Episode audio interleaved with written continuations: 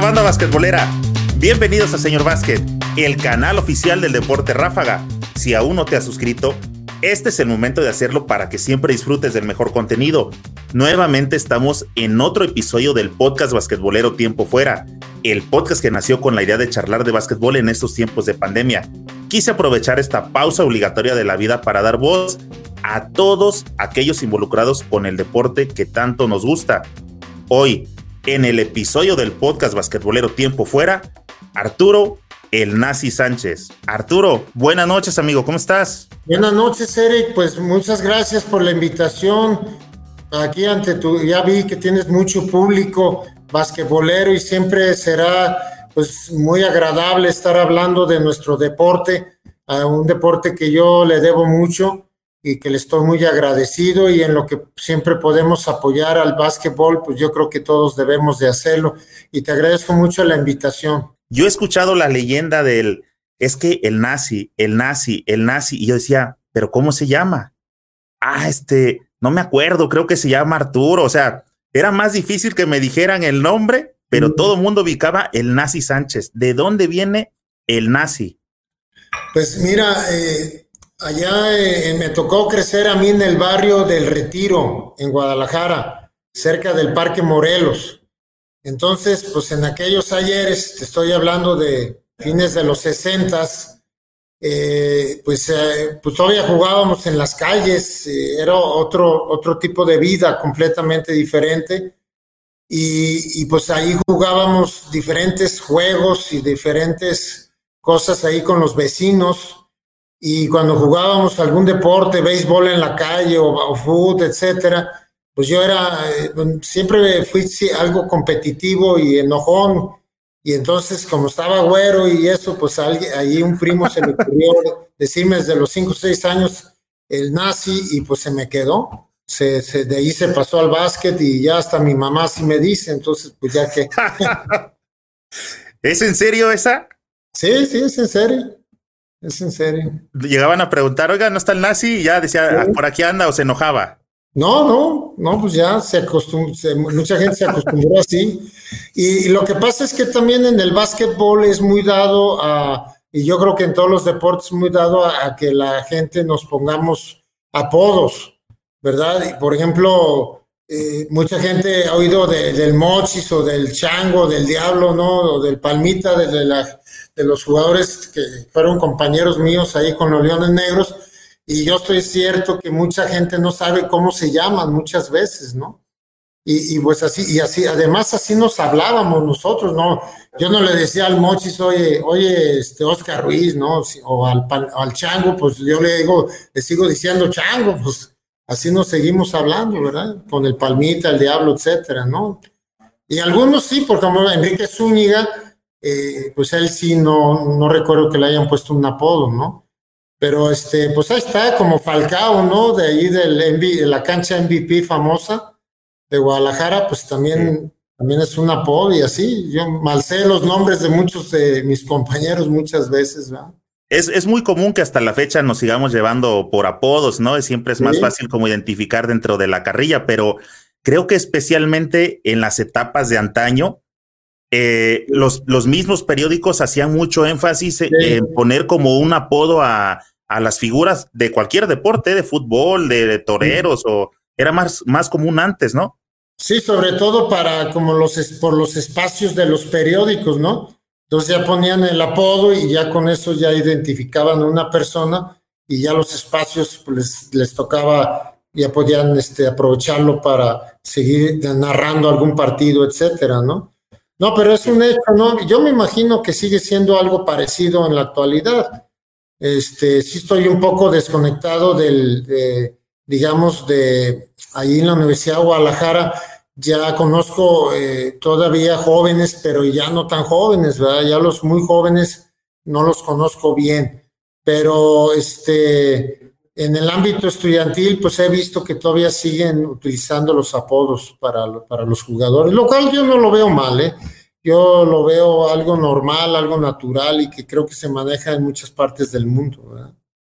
Sí, pero creo que últimamente, eh, tal vez, eh, bueno, vamos a platicar más adelante. Sé que eh, has estado en trabajo como de universidades y cosas así, y últimamente las nuevas generaciones vienen como un poco más sensibles en diferentes situaciones. Creo que hasta, no sé, cuestión de un apodo, como lo comentabas hace rato, de llamarle a alguien el chango, el diablo. Creo que las generaciones de ahora hasta lo pueden tomar como que eres ofensivo, eres agresivo, cuando en realidad el llamarle también por un apodo a un compañero de equipo eh, implica más cosas, es cariño, reconocimiento, dependiendo de cuál sea su apodo también, ¿no? Sí, claro. Yo pienso que los apodos que se ponen son más bien como, como una forma de, identificación y de identidad en los, equipos, ¿no?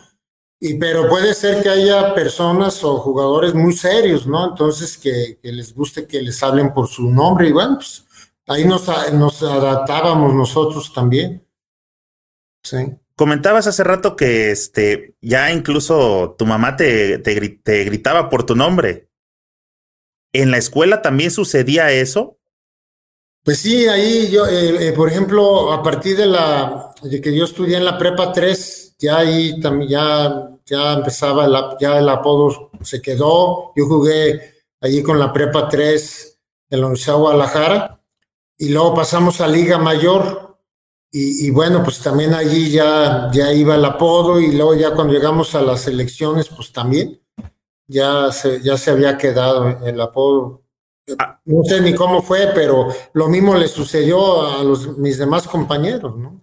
Sí, hablando de precisamente de, de, los inicios, ¿recuerdas en, qué momento o por qué empezaste a jugar básquetbol? ¿Jugabas antes algún otro deporte o cómo veniste a dar acá? Fíjate, Eric, que yo eh, tuve la oportunidad de crecer en, una familia muy bonita en Guadalajara. Eh, tenía eh, muchos tíos, varios tíos y tías, y eran las familias grandes del Guadalajara de antes. Y, era una familia muy deportiva, muy, deportista. Y entonces, no sé por qué en el Guadalajara de antes se venía la temporada de básquet y jugábamos básquet. Luego se venía la temporada del base y jugábamos base y luego se venía la temporada de fútbol y jugábamos fútbol y así. Entonces, pues voleibol, o sea, yo realmente tuve la oportunidad de jugar muchos deportes de jóvenes, te estoy hablando secundaria, prepa, y este ping pong, eh, hice un poco de todo. Lo único que sí a, mí no me tocó fue el fútbol americano no había mucho fútbol americano ahí en, Guadalajara, ¿no? Y la Universidad de Guadalajara he escuchado que ahora ya existe un equipo de fútbol americano, pero creo que es muy reciente, ¿no? De hace cinco o seis años. Pero en aquellos ayeres, pues los, los, digamos, los deportes tradicionales de conjunto, pues eran el básquet, base, fútbol, voleibol, y todos esos nos tocó jugarlos. Y, más o menos, pues ahí jugábamos eh, en la cancha y jugábamos eh, en algunos equipos de, barrio, etcétera. Pero en el básquetbol yo realmente inicié por un suceso que me sucedió ahí en, en, cuando jugaba, estudiaba en la prepa 3 de la Universidad de Guadalajara, también estudiaba en la tarde otra preparatoria que fue lo que se llamaba el CECIS 61, que era un bachillerato técnico. Y entonces, pues, pues estábamos jóvenes y ya queríamos empezar a trabajar y a ganar dinero. Entonces, pues también queríamos tener algo técnico y, seguir estudiando la licenciatura. Y ahí yo tuve un equipo con, muchachos y muchachas, la verdad, extraordinarios. Siguen siendo todos ellos mis amigos, los estimo muchísimo ese equipo. Y ahí tuvimos la fortuna de tener un maestro que se llamaba Mariano Padilla y el maestro Mariano Padilla era el subdirector de la secundaria 2 de Guadalajara de los años 70. Y este, acababa de la secundaria 2, pues quedaba allá por el Chato en Gringo, allá por la, lo que era, eh, pues haz de cuenta por donde está la cancha MVP ahora de, de ahí en Guadalajara, por ese rumbo, y se iba del otro lado de la ciudad a entrenarnos sin que le pagaran ni nada, llegaba corriendo, nos pitaba, vivía dos cuadras, agarraba los balones y ahí venía a entrenarnos.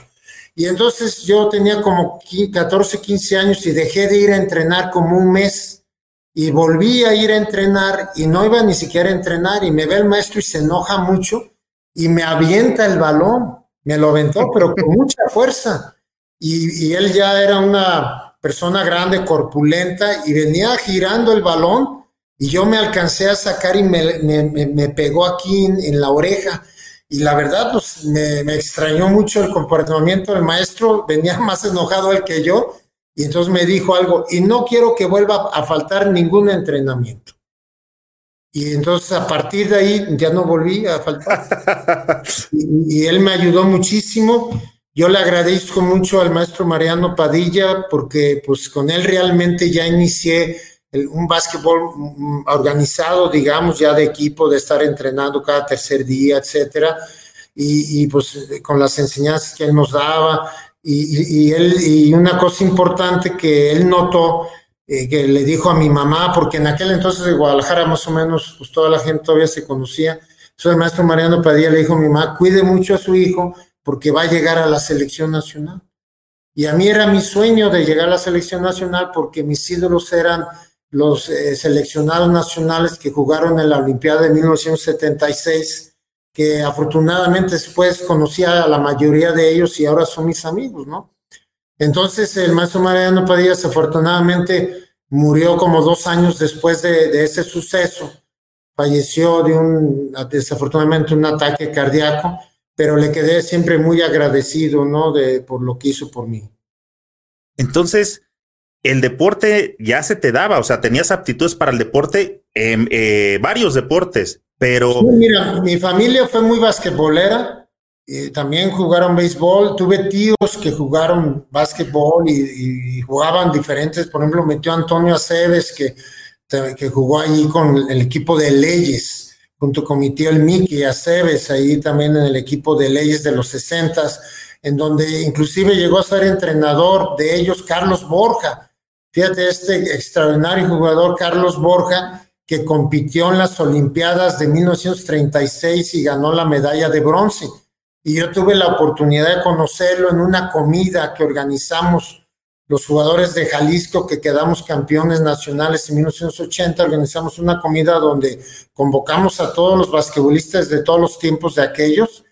Y fue la Loncha Gutiérrez, Carlos Borja, eh, Fausto Prieto, Max Prieto, o sea, fueron mucha gente de la, ahora sí, de la vieja guardia, nosotros éramos muy jóvenes, de 18 a 20 años, y tengo por ahí hasta unas fotos de esa comida y tengo la idea de algún día escribir, ¿verdad? Un artículo algo, algo para el periódico, no sé, y mostrar esas fotos del recuerdo de, de esa época que fue una comida extraordinaria donde convivimos eh, pues, eh, basquetbolistas de diferentes épocas, ¿verdad? Y fue algo extraordinario que nos tocó vivir. Entonces, Carlos Borja entrenó, por ejemplo, a mis tíos en el equipo de leyes cuando pues existía el famosísimo equipo de medicina, ¿verdad? Y luego el equipo de ingeniería, ¿verdad? Eh, una época en donde, por ejemplo, pues medicina, pues estaba el doctor Ramiro Vázquez, ahí en ingeniería el flaco Oscar Romo, eh, es decir, el, el básquetbol de, del Guadalajara de aquellos ayeres que, pues, que generaba mucha pasión también. Y entonces mi mamá jugó básquetbol también. Y entonces, eh, como que era el deporte de la familia, pero por ejemplo, mi tío Antonio fue pitcher, nadaba extraordinariamente bien. Entonces, pues yo creo que más que nada fue la dirección. Eh, mi, familia, mis, yo le agradezco mucho a mis tíos y a mis tías, o sea, a mis tíos, eh, pues, ¿qué te puedo decir? La, la dirección fue estudiar y fue deporte y yo creo que es la mejor combinación de vida que puede existir. ¿no? Entonces, pues afortunadamente, ahora yo soy una persona sin vicios, o sea, no tengo ningún tipo de vicio y ya lo hemos tratado de inculcar también a mis hijos. Mi hijo, el más grande, jugó aquí Liga Mayor con la Universidad Autónoma Querétaro, Emiliano Sánchez se llama él, y ya terminó y ahora está en una maestría, sigue jugando aquí la Liga Mayor, que se llama Circuito Mexicano de Básquetbol de Querétaro. Y, pues es lo que yo creo, yo creo mucho en el deporte, ¿no? Creo que es una excelente inversión que se ha perdido un poco, sobre todo en las primarias y secundarias públicas, ¿no? Porque yo considero que sí hay mucho deporte en las privadas, pero se ha caído mucho en las públicas. Y para gente que salimos de, de barrio, ¿no? Como un servidor, pues eh, yo considero que sería muy importante regresar. Yo me acuerdo que yo estuve en la primera la primaria anexa a la normal de Jalisco. Entonces ahí llegamos a tener equipos en cuarto, quinto, sexto año de primaria, de fútbol, de básquet y todo eso se, se ha perdido, ¿no? Entonces, pues ojalá y algún día vuelva. Ahora me dicen que en primaria este, tienen una hora a la semana de educación física, ¿no? Pues una hora ni para calentar, como dicen, ¿no? a lo mejor yo creo que debería de, revisarse esa situación en los programas educativos, porque pues estamos viendo que muchos jóvenes y chavos están volviendo muy sedentarios, no quieren ya hacer nada y luego con, pues, con la tecnología menos, ¿verdad? Entonces, yo le estoy muy agradecido a la vida con la familia que tuve y la dirección, ¿no? Estudio, deporte y ahora pues, trabajo y deporte, pues la verdad es la mejor fórmula de la vida. Sin duda el deporte creo que debería de, valorarse y retomarse precisamente para volverlo a inculcar el deporte como reconstrucción del tejido social. Claro, no, y, por ejemplo, eh, ahorita yo estoy apoyando ahí a Enrique Palmita González, a José Luis Arroyo, Elsa Hayachi, Paco Siller, todos ellos, en una nueva asociación de entrenadores que se llama AMEP, ¿no? Este, Asociación de, Mexicana de Entrenadores de Básquetbol. Y una de las cosas que hemos estado platicando, por ejemplo, es eh, que realmente no se valora el, el, trabajo de los profesores de educación física y de deportes como debería de ser. No ganan muy bien y tienen que tener varios trabajos, pero además, ¿sabes que Eric? Cuando salen, por ejemplo, a viajar, viajan horas y, la responsabilidad que traen, ¿verdad? Esos entrenadores que viajan con niños y jóvenes, la verdad es, ponerles una medalla, porque lo que hacen ellos es hacer patria realmente y que les paguen tampoco y, y tener esa responsabilidad de viajar con niños y jóvenes fuera de la ciudad y estarlos cuidando y con la situación actual, la verdad es una responsabilidad tremenda. Por ejemplo, yo tengo la oportunidad de, dar clases en licenciatura y en maestría. Entonces yo voy y doy mi clase y termino y me voy y ya me olvido. Y, en los, y los eh, entrenadores de equipos todo el día están pensando en sus muchachos, todo el día tienen su responsabilidad y luego los muchachos los buscan. Entonces, pues yo creo que hay que aplaudirles a los entrenadores nacionales, ese oficio que tienen realmente. El entrenador, así como lo comentas, cuando toma ese tipo de categorías, pasa a involucrarse más allá de solamente ser el coach que los dirige que, o que los mete o que los saca durante este determinado juego, ¿verdad? Pues mira, yo creo que muchos entrenadores han tocado a sus jugadores yo tuve la oportunidad, por ejemplo, de, de, dirigir equipos estudiantiles a la Universidad Autónoma de Querétaro, a la Universidad Nacional Autónoma de México.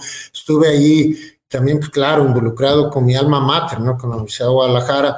Pero, este, por ejemplo, a mí ya tengo más de 20 años viviendo yo aquí en Querétaro y cuando estudié mi posgrado en la UNAM, eh, tuve la oportunidad de traer el equipo juvenil y luego Liga Mayor y todavía me da, satisface mucho que me me hablan muchachos todavía de aquellos ayeres. Y ya digo muchachos que ya tienen, pues, yo creo, 40 años ahora, ¿no? Entonces yo creo que los entrenadores hacen mucho bien a los jugadores y jugadoras, ¿no? Este, porque también el básquetbol femenil es muy importante desarrollarlo. Y así como a mí me, me ayudó el maestro Mariano Padilla, yo estoy cierto que hay muchos jugadores que le deben un gran agradecimiento a sus entrenadores. Nasi, retomando los inicios de tu carrera cuando sucede este acontecimiento con el profesor, sí. ¿de qué forma es que tú ya sabías o dónde se te despertó que tú querías llegar a selección? ¿A partir del comentario que hizo el maestro o tú ya habías acudido a ver algunos partidos de selección anteriormente? Mira, realmente lo que cuesta trabajo para los jóvenes, yo me imagino, como me pasó a mí, es que no toma uno con seriedad los deportes al inicio. Lo ve uno como, bueno, puedo ir de vez en cuando y, andas, eh, muchos están probando un deporte y luego prueban otro y andan buscándole. Pero una vez que ya te involucras y también te responsabilizas a quedar bien con tus compañeros de equipo y con, y con tu entrenador, y pues te cambia la vida te cambia la vida y te, y te da un sentimiento de pertenencia, de identidad, y generas sobre todo amigos que van a ser tus amigos para toda la vida y amigos que son leales, son amigos que te van a ayudar y si tú los puedes ayudar. Yo creo, por eso digo, yo creo que hablar de deportes, hablar de una serie de valores y principios que, que, es difícil que los pueda adquirir el ser humano de otra manera. Sí hay otras maneras, ¿no? Claro que sí, pero como que los agarras muy fuerte en, el deporte, ¿no? Entonces, en el caso mío, en el básquetbol, pues yo conservo grandes amistades de, basquetbolistas y, y, mujeres también de, todas las épocas y la verdad valoro mucho su amistad. Eh, ¿Se puede decir entonces que el nazi realmente empezó a entender o a conocer los fundamentos del básquetbol hasta la preparatoria? Sí, en la preparatoria ya digamos que, digamos como ya equipos organizados porque antes de eso, pues eh, entraba yo con equipos de barrio, eh, o sea, y aprendía uno, indudablemente, ¿no? Pero ya, digamos, empezar a entrenar en forma y luego jugar ya, digamos, con, de manera más organizada, eso fue hasta la preparatoria. Y tuve esa oportunidad, ¿no? De estar en esas dos preparatorias. Entonces, por un lado estaba el maestro Mariano Padilla y en la prepa 3, en ese tiempo, eh, el, maestro de la prepa 3 de la Universidad de Guadalajara era Óscar el Flaco Romo. Y a mí me tocó ser compañero de mi primo Antonio Aceves, que también llegó luego a profesional y un poco también a Liga Mayor. Y fuimos compañeros, él y yo juntos, en el mismo salón con el Óscar Muche Ruiz, fíjate lo que son las cosas. Pero para entonces el Óscar Muche Ruiz, que es un poco más grande con nosotros, él ya era una estrella, ¿eh? Él ya había ido a la Universidad de Sofía, Bulgaria, etcétera, y nosotros pues apenas empezábamos. Pero ahí estuvimos en el mismo salón y, nos conocemos muy bien, digo, hay mucha estimación. Y luego esa prepa 3 fue muy especial porque de ahí salieron muchos jugadores. Y por ejemplo, Pancho Ríos, que también es gloria nacional y gloria ahí del Estado de Jalisco, también estuvo en la misma época que nosotros. Y muchos jugadores, ¿no? Que tuvimos y, y este, que fue una prepa que produjo y teníamos un gran pique en ese entonces con la preparatoria 2, que llegó a tener grandes jugadores, René Llamas, Stefanoni, ah, este, bueno, tantos jugadores, y allá el entrenador de la prepa 2 era el, el maestro Juan Morfín, ¿verdad? Que después fue mi entrenador en la juvenil y luego en la prepa uno llegó a estar el doctor eh, Ramiro Vázquez. Entonces, como, como te fijas, pues había competencia, mucha competencia en las prepas y eso eh, ayudaba mucho. Y, creo que estaba la prepa 4 ya. Ya, ya después nació la 5, ya, ya, yo ya no era de las prepas. O sea, en esa época creo que más había cuatro prepas, ¿no? Estoy hablando de los años 70, ¿no? Ahora, pues, híjole, la Universidad de Guadalajara es un monstruo, tiene prepas en, pues, en todo, todo el estado, ¿no? Entonces, qué bueno, digo, por, las, por los muchachos, ¿no? Que, que tienen mayor oportunidad de estudiar. Entonces, fue una época muy bonita, la verdad, yo la gocé mucho y tuvimos pues este, muchas, eh, muchas satisfacciones ya desde preparatoria y ya ahí nos llamaron a la selección juvenil de la Universidad de Guadalajara.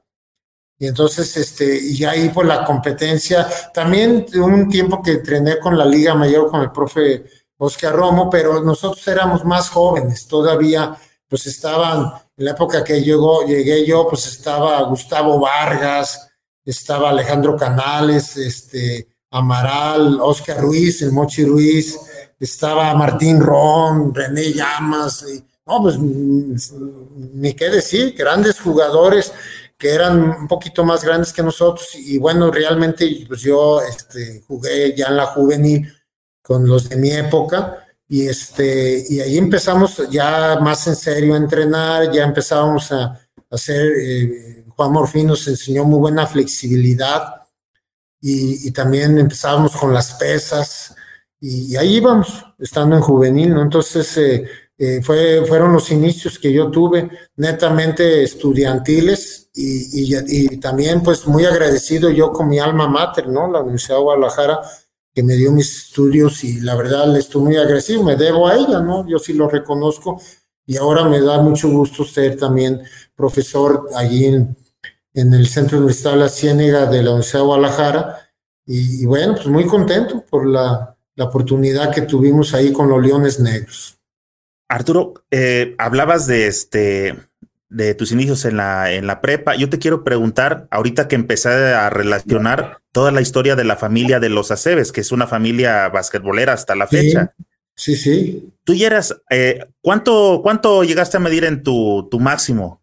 Pues yo mido así, digamos, sin zapatos, 1,98. Espero seguir midiéndolos porque dicen que uno hacerse chiquito.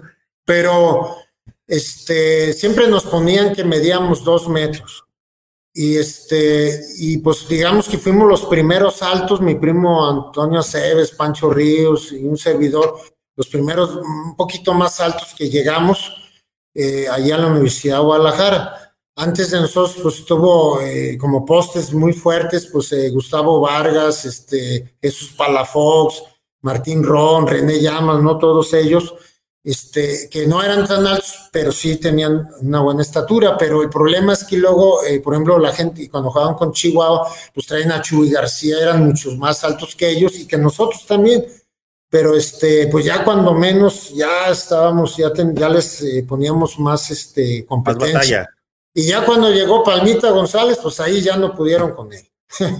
Ahí ya Jalisco cambió y se convirtió en una potencia, ¿no? Completamente. Pues desde antes que llegara, ¿no? Palmita, que empezamos a jugar ya profesional, que también fue algo muy bonito, ¿no? El equipo de los Leones Negros de la Universidad de Guadalajara, para mí ha sido el mejor equipo de toda la historia profesional. No el mejor estado, ¿no? Sabemos que, pues, el estado... Eh, donde ha habido más básquetbol, pues indudablemente es Chihuahua, ¿no? Y las competencias eran siempre Chihuahua Distrito durante mucho tiempo. Pero digamos como organización, como institución, para mí fue la mejor institución en profesional porque fue la que vino a producir más jugadores de selección nacional. Y hablar de selección nacional de jugadores que estuvieron 2, 12, 14 años, ¿no? De gran nivel, ¿no? Y, teníamos una particularidad que todos habíamos jugado en la juvenil de la Universidad de Guadalajara. Entonces veníamos de la cantera. El único que no venía de la cantera era eh, mi, compadre que desafortunadamente falleció, Fernando el Chino Wong. Él venía de la Universidad Autónoma de Chihuahua, pero pues se casó con Angélica Ruiz, que fue una gran jugadora también en su época y de, pues también de la dinastía de los Mochis, ¿no? O sea, ella era hermana de Sergio y Oscar Ruiz y también una gran jugadora y se casaron y bueno, pues ya él, digamos que se volvió jalisciense, ¿no? Y León Negro y jugó muchos años con nosotros en Leones Negros, fue luego entrenador de Leones Negros, etcétera. Entonces, pero la particularidad de ese equipo de Leones Negros fue que las autoridades de aquellos ayeres nos dieron la oportunidad a los jóvenes de, foguearnos, de desarrollarnos y, nació la producción de jugadores y después de esto pues ya Leones Negros se convirtió también en toda una potencia que llegó a ganar ya después, nueve, diez años después de pues campeonatos del CIMEVA, ¿no? De, de la liga profesional de ese entonces. Entonces, pues fue una organización muy bonita porque tenemos la estructura completa, teníamos eh, el equipo juveniles, teníamos liga mayor estudiantil y equipo profesional y nadie tenía eso. Éramos los únicos que lo teníamos. La UACH hubo un tiempo que quiso hacerlo, pero no, no, este, no, se, no se comparaba. Entonces, pues yo te puedo hablar de muchísimos jugadores que llegaron a jugar muy bien en la selección nacional y que tiene la particularidad de, haberse, haber jugado primero con la selección juvenil de la Universidad de Guadalajara. ¿no?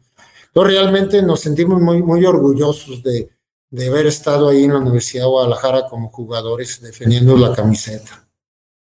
¿Qué posición empezaste a jugar cuando estabas en la, en la prepa, Arturo? No, pues eh, a los grandotes nos ponen como postes. Pero yo era muy flaco, siempre fui muy flaco, inclusive cuando estaba en la selección nacional yo, yo pesaba 85 kilos y me costaba mucho trabajo y otra cosa, yo veía que tenía mucha facilidad jugando hacia el frente de la canasta y me costaba trabajo jugar de espaldas a la canasta. Entonces era un poco rebelde, afortunadamente, y poco a poco terminé jugando mis últimos 10, 12 años como canastero, porque también tenía puntería, ¿no? Entonces, este, me ayudó me ayudó esa situación, pero yo lo que le aconsejaría a los entrenadores de niños y jóvenes que yo creo que ya se los han aconsejado en muchos lados, es no hacer que los jugadores jueguen en una sola posición. O sea, llega un grande y ese es el poste y lo vuelven el poste y entonces eh, no lo desarrollan, nada más les ayuda para agarrar tableros y, casi casi pasar el balón y ya. Entonces, eh, yo creo que lo mejor que pueden hacer los entrenadores de jóvenes y niños es estar rotando a todos en las diferentes posiciones y, y desarrollar, ¿no? Por ejemplo, los postes europeos, pues nosotros hemos visto cómo se han desarrollado, ¿no? Un Divac que jugó con los Lakers, pues cómo podía botar el balón, cómo podía jugar de espaldas, cómo podía correr. Pues, es decir, este, ahora hay muchísimos jugadores en Europa que pues miden 2.10, 2.8, 2.6 y sin ninguna dificultad pueden botar, pueden pasar y pueden tirar, ¿no? Entonces, ya en la actualidad, pues con el tipo de juego abierto que se está haciendo, donde empieza a desaparecer el poste, poste, el 5, pues ya casi todos los jugadores altos pues ya también votan y pasan y, pueden jugar, también tirar de larga distancia, ¿no? Entonces, pues ha, ha, ido esto en desarrollo. Pero en la época que a mí me tocó jugar, pues el poste era el poste y no querían, no nos dejaban votar, no nos dejaban tirar de media, este, casi casi querían que agarráramos el tablero y se lo pasáramos al, guardia y, fuéramos a agarrar el tablero nada más para esa situación. Y nosotros también fuimos una generación un poco más rebelde ya, donde cuestionábamos esas, ese tipo de cuestiones y, y, sí nos empezábamos a salir conforme a lo que nosotros creíamos que nos podíamos desarrollar. Arturo, tocabas un tema este, interesante porque es de las cosas, yo eh, desafortunadamente, pues no me tocó este verte jugar, pero...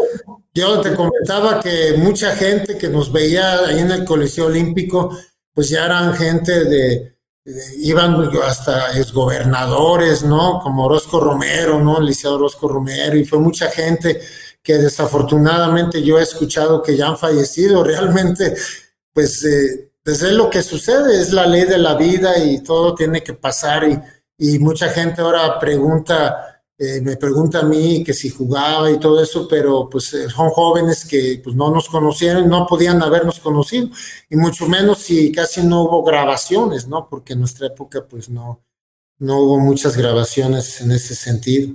E, esa es una de las finalidades, te lo comentaba antes de, este, en la previa, de que precisamente eh, como a mí no me tocó este, verte jugar, pero sin embargo, cuando uno sale a ese tipo de, a las cáscaras o después de un partido y que se arman ahí este, las carnitas asadas después de la final o lo que sea, y se pone uno a platicar, recordando jugadores de antaño y cosas así, siempre a mí me tocaba escuchar que salía de, no, y hubieras visto al nazi, y hubieras visto al nazi, no, y ese es el nazi. yo, el nombre del nazi ya lo traía, ay, del Mochis, ya lo tuvimos por acá, este Arturo. Pues mira, lo que pasa es que mucha gente nos identificó eh, por los leones negros, ¿no? Yo creo que se tuvo una gran época con leones negros, en donde, pues, eh, digamos que fue una época donde el público asistió, asistió al Coliseo Olímpico y el público seguía las peripecias del equipo, eh, como si fuera un equipo de fútbol, realmente. Entonces, este, pues eh, yo creo que eh, tiene que ver mucho eso, ¿no? Los Leones Negros estuvieron en equipos profesionales, en ligas profesionales de 1980 a 1995. Entonces, pues ya también llovió, ¿verdad? Ya decir 1995, pues estás hablando ya de que fue hace muchos años que no tenemos pues ya equipo en los Leones Negros, pero yo estoy cierto que si algún día lo tenemos, el público volvería a asistir, ¿no? Es, es una institución, la verdad, eh, muy benévola, eh, hay mucha, una comunidad universitaria muy grande y muy identificada con los colores universitarios.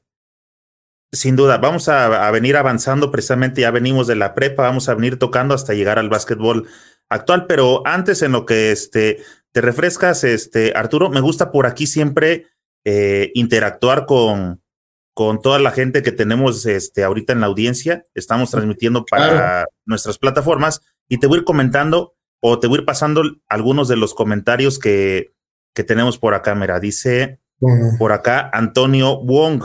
Saludos Arturo, el Nazi Sánchez de Torreón, Coahuila, eh, la Autónoma de la Laguna. Sí, la Autónoma de la Laguna está en, jugando en AVE, la Asociación de Básquetbol Estudiantil, es competitiva. En Torreón y, Saltillo, este, pues ahorita hay buenas universidades, entre ellos pues, están los Lobos de la Universidad de Coahuila, y ahí se dan sabroso, vale la pena que se den sabroso ahí, también tengo Monterrey, etcétera, entonces, este, a todo dar, ¿no? El básquetbol estudiantil. Él Dice por, mucho. Por acá, a Alberto Enríquez, me gustaría una entrevista con José Luis Arroyos y Enrique el Kiki Ortega. Este, Alberto, échate un clavado al canal, amigo, búscanos ahí en la plataforma porque ya tuvimos por acá la visita del señorón, el famoso Satanás Arroyos. Chécale, ya tenemos más de 30 episodios, compadre. Sí, no, y, yo los conozco muy bien, ellos son, son eh, de chihuahuenses y aún, y aún así tengo muy, muchos amigos que son de otros lados de la República. Hicimos eh, amigos, yo estimo mucho a José Luis Arroyos, el Satanás y a Kike Ortega, ¿no? Kike Ortega inclusive fue compañero mío varias veces ahí en la selección de, de, cuarto y lo estimo muchísimo también a Kike Ortega. Y bueno, y a José Luis Arroyos, pues no se diga ahorita, estamos de compañeros con lo de la Asociación Mexicana de Básquetbol Estudiantil, está como vicepresidente y y también ahí estamos echándole ganas. Y inclusive lo acabo de ver eh, hace una semana, nos vimos, hicimos una reunión con el, la dirección general de esta asociación y ahí estuvimos platicando mucho con el Satanás Arroyos. Pues mira, hablando de, por aquí anda José Luis Arroyos Morales, saludos a mi amigo y compañero de selección, un abrazo mi hermano. Mucho Satanás, mucho. Ah, sí mi compa Juan Carlos Aceves, eh, saludos y anda por acá también. Oscar Spiti Alerma, saludos al Nazi desde Monterrey. Oh, excelente jugador, Oscar Spiti, ahí desde la Liga Mayor del Distrito lo conocí. Estuvo como entrenador también de los Tigres de la Universidad Autónoma de Nuevo León. La verdad es un excelente jugador. Todavía se echa unas cartas, yo lo veo muy fuerte a él y, es un excelente entrenador también, ¿no? Entonces él, él ha combinado muy bien eh, todo lo que se refiere al básquetbol y, él está entero, ¿eh? Oscar Spite está entero. Realmente le agradezco mucho, gracias Oscar por los comentarios. Oscar, aprovechando, mándame un mensajito uh, viejo por aquí a la página, porfa. Me gustaría que después te dieras una, tuviera la oportunidad de venir a conversar acá con nosotros. Sabemos, hay mucha gente que también estoy seguro que le gustaría saber de ti, de tu trayectoria y qué andas haciendo. Dice por acá eh, Rubén Díaz, saludos al Nazi Sánchez, excelente jugador y coach. No, pues eh, Rubén Díaz es allá, jugó también en los Leones Negros de la Universidad de Guadalajara, este, mucho más joven que yo, claro, y ahora reside aquí en Querétaro. Y su hijo está aquí con nosotros, estamos apoyando aquí al básquet de la Universidad Autónoma de Querétaro. Y, este, y sus dos hijos pues tienen jugando desde niños pues siguiendo lo que comentábamos, ¿no? La cuestión del estudio y el deporte, que es la, una fórmula excelente. Él la ha seguido, sus dos hijos son muy buenos basquetbolistas. Dice por acá también Rodrigo Pérez, saludos al nazi, tremendo jugador, mis respetos, abrazo desde Mérida. Oh, excelente Mérida, siempre me gustó mucho, mucho Mérida, la verdad es una ciudad, eh, lo que único quizás que a veces no me gusta es el clima. El calor. Sí, es el, a veces está pesado, pero fuera ahí es, la gente es a todo dar, a todo dar. La verdad, tengo amigos allá también, les agradezco mucho su amistad. Pero ¿qué tal un refresco por el Paseo Montejo? Oh, sí, y una cerveza León también. claro, dice desde nuestra plataforma de YouTube, Luis Alfonso Rubio, saludos coach de parte del Pollo Rubio. Sí, no, pues el Pollo Rubio jugó aquí en la Universidad Autónoma de Querétaro también y ya él ya es todo un profesionista con su familia, ya es un señor hecho y derecho, pero este, todavía sigue jugando básquetbol y, bueno, pues fue nuestro alumno, ahí estuvimos, me da mucho gusto saludar al gran pollo. Dice también eh, Jorge Jaramillo, saludos Nazi de Jorge Jaramillo, esperamos verte pronto en MVP. Ah, sí, pues eh, híjole, lo que pasa es que Falcao me ha invitado ahí a su cancha y he ido dos, tres veces a la, a la famosa MVP, es una cancha, digamos, un gimnasio particular que tiene una duela extraordinaria, es una muy bonita cancha, pero la verdad, híjole, para ir a ver sí, pero ya jugar ellos están muy jóvenes y muy fuertes, ya, ya no podemos jugar contra ellos porque ya no nos da, nos podemos hasta lastimar, pero con mucho gusto sí, cuando nos demos una vuelta a Guadalajara, sí nos damos una vuelta por el MVP, claro que sí. Ahí va mucho un sobrino mío, este Toño Aceves él va Bayik también estuvo jugando en los Leones Negros y tiene también toda la familia somos somos León Negro y él él va mucho ahí el MVP. Sí, de hecho, apenas tuve la oportunidad de saludar por ahí a Toño, que también ya lo tuve de invitado por acá en el podcast. Eh, me gusta traer tanto a la vieja guardia como a las promesas. y Toño anda por ahí, ahorita se acaba de colocar precisamente con los Astros de Jalisco. Ah, no, bueno, pues eh, ahorita ya, ya está iniciando, ¿verdad? La temporada de la LNBP. Lástima que la pandemia no nos permite movernos normal y pues vamos a ver este experimento y el gran esfuerzo que están haciendo estos empresarios por llevar el básquetbol profesional a nuestras ciudades y pues ojalá y les vaya bien, ¿verdad? Ahorita está una situación muy difícil y yo creo que son eh, eh, proyectos que hay que apoyar mucho. Dice eh, por acá también Pirata Anguimuño, un sueño hecho realidad, enfrentarme al nazi en Querétaro hace tres años jugando con Poli, con los ex del Poli, saludos de la Ciudad de México. Sí, sí, sí. Es que acá organizamos un torneo de veteranos cada año. Acá están viviendo este, pues gente de básquetbol como Cuauhtémoc Hernández, famosos como Gustavo, hermano Gustavo Hernández, también fueron seleccionados. Está el Chema Medina, que también fue seleccionado nacional y jugó con el Politécnico Nacional, y está Gabriel y también jugaron ahí. Entonces nosotros cuatro organizamos en agosto cada año un torneo de veteranos por invitación. Pero bueno, excepto este año, este año pues también tuvimos que desafortunadamente todo está parado, ¿verdad? Dice Raúl Sánchez Arreola, gran jugador, el Nazi Sánchez. No, pues le agradecemos mucho, mucho el comentario. Ah, dice Vini Nungaray, saludos a ese gran coach, pero mejor persona. No, este, el Vini Nungaray es, ellos, ellos son de allá, eh, son toda una dinastía junto con su papá del básquetbol de, Aguascalientes. Y tuvieron un extraordinario equipo ahí con los gallos de la Universidad Aguascalientes.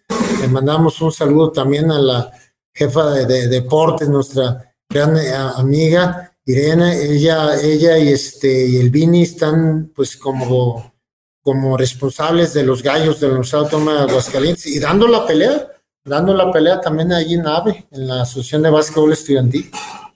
Y en Conde, ¿verdad? están bien parados ahí echándole ganas. No, pues le mando un gran saludo y pues que si me está escuchando, que me salude también a sus papás. Su papá también fue un gran entrenador y ahí está echándole ganas también. Dice Marco Antonio Cebes, Arturo fue uno de mis guerreros de la UDG junto con René Llamas, Martín Ron, eh, Toñito Cebes, su primo, y claro, nuestro gran amigo Oscar Ruiz Almochis. Sí. De Zúñiga. Sí, pues eh, no, pues le agradezco mucho a Marco Antonio, pues qué bueno que nos mencione Realmente e, ellos fueron los jugadores con los que yo inicié, este, algunos son un poco más grandes que yo, este, y les tenemos mucha estimación, mucho cariño a todos esos jugadores que él mencionó. Dice por acá, este ya lo pasamos, dice Juan Quevedo, ¿de dónde salió el apodo del nazi? Compadre, llegaste tarde a la charla, te vas a tener que echar un clavadito. Ahí en el barrio de Retiro, Guadalajara. ya tocamos este, ese tema, dice por acá uh, Fernando Jordán. Buen jugador, ¿qué recuerdo tiene de la final del Nacional contra Chihuahua en Ciudad Juárez? No, pues este, me tocó a mí jugar con Puebla. Yo iba con Puebla y fue una, una final muy importante porque en ese Nacional eh, Chihuahua estaba jugando para romper el récord de años consecutivos ganados. Llevaban creo que cinco o seis y si ganaban ese torneo, este, rompían el récord. Y tenían un extraordinario equipo, ¿no? Claro, estaba el Satanás Arroyo, Kiko Ortega, Rafael Holguín, estaba Norberto Mena, ¿no? Un equipazo realmente. Estaba el Pillo, estaba Alberto Bernal, un gran equipo, un gran equipo. Y, pero del lado de Puebla, pues también nos conjuntamos eh, un equipo muy fuerte con Julio Gallardo, Roberto González, Polo Torres, eh, Calisto Arroyo, el, este, el Miki, este, el Pollo también le dicen. Eh, pues teníamos, la verdad, muy buen equipo y nos tocó ganar a, Puebla. Y fue, lo que me acuerdo es que fue toda una fiesta, eh, lleno completamente el gimnasio de la Universidad Autónoma de Ciudad Juárez y, y tengo muy buenos recuerdos porque nos tocó ganar, ¿no? no a veces nos toca ganar, a veces perder, pero todos los jugadores de Chihuahua que mencioné son mis amigos y los de Puebla también. Lo más importante yo creo que ahora es eso, ¿no? Arturo, una pregunta, ¿por qué en, el básquetbol de, de, antes hablamos de que en Guadalajara el Coliseo registraba llenos?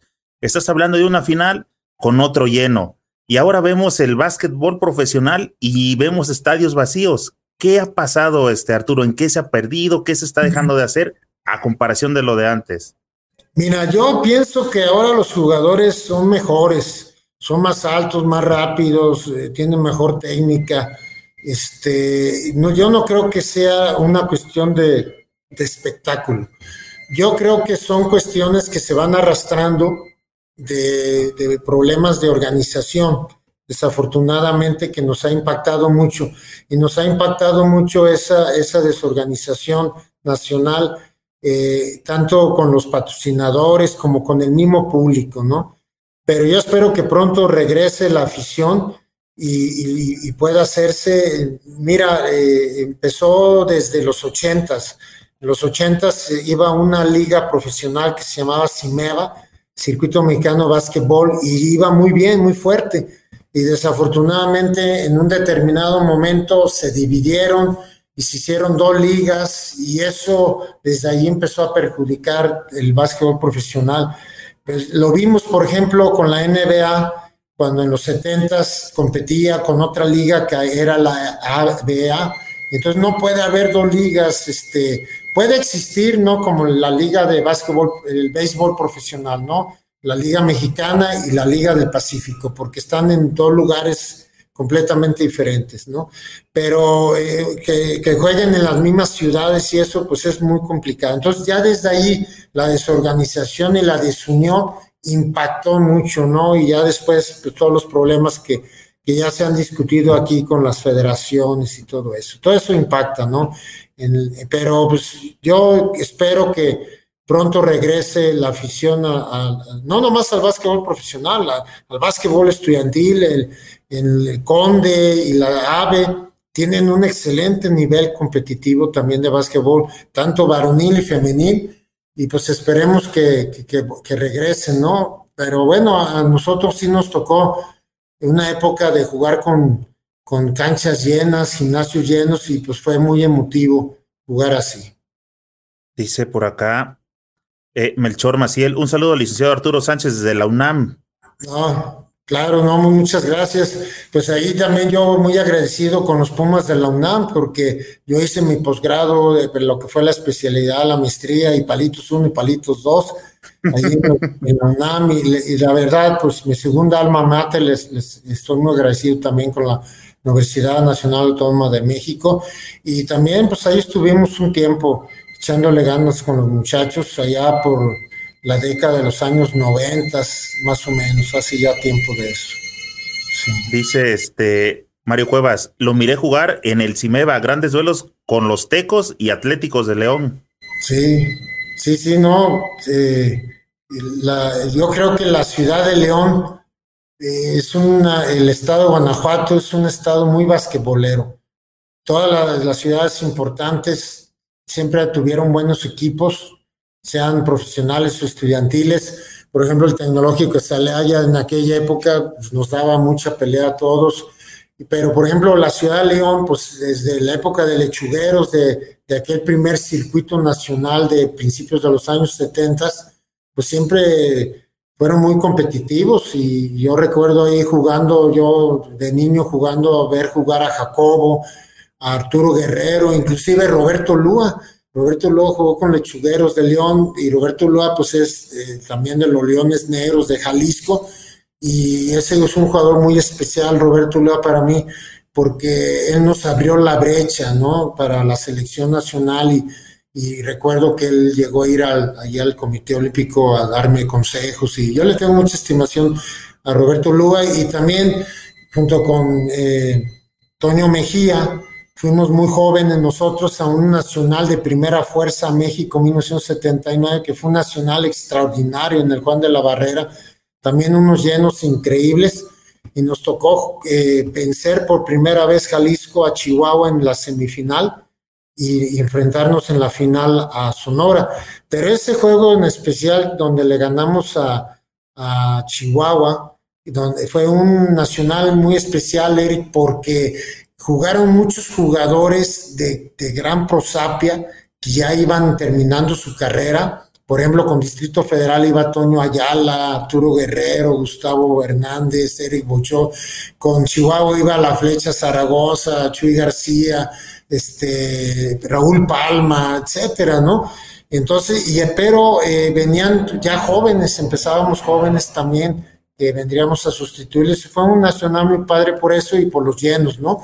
Y, y nos tocó ganar el subcampeonato.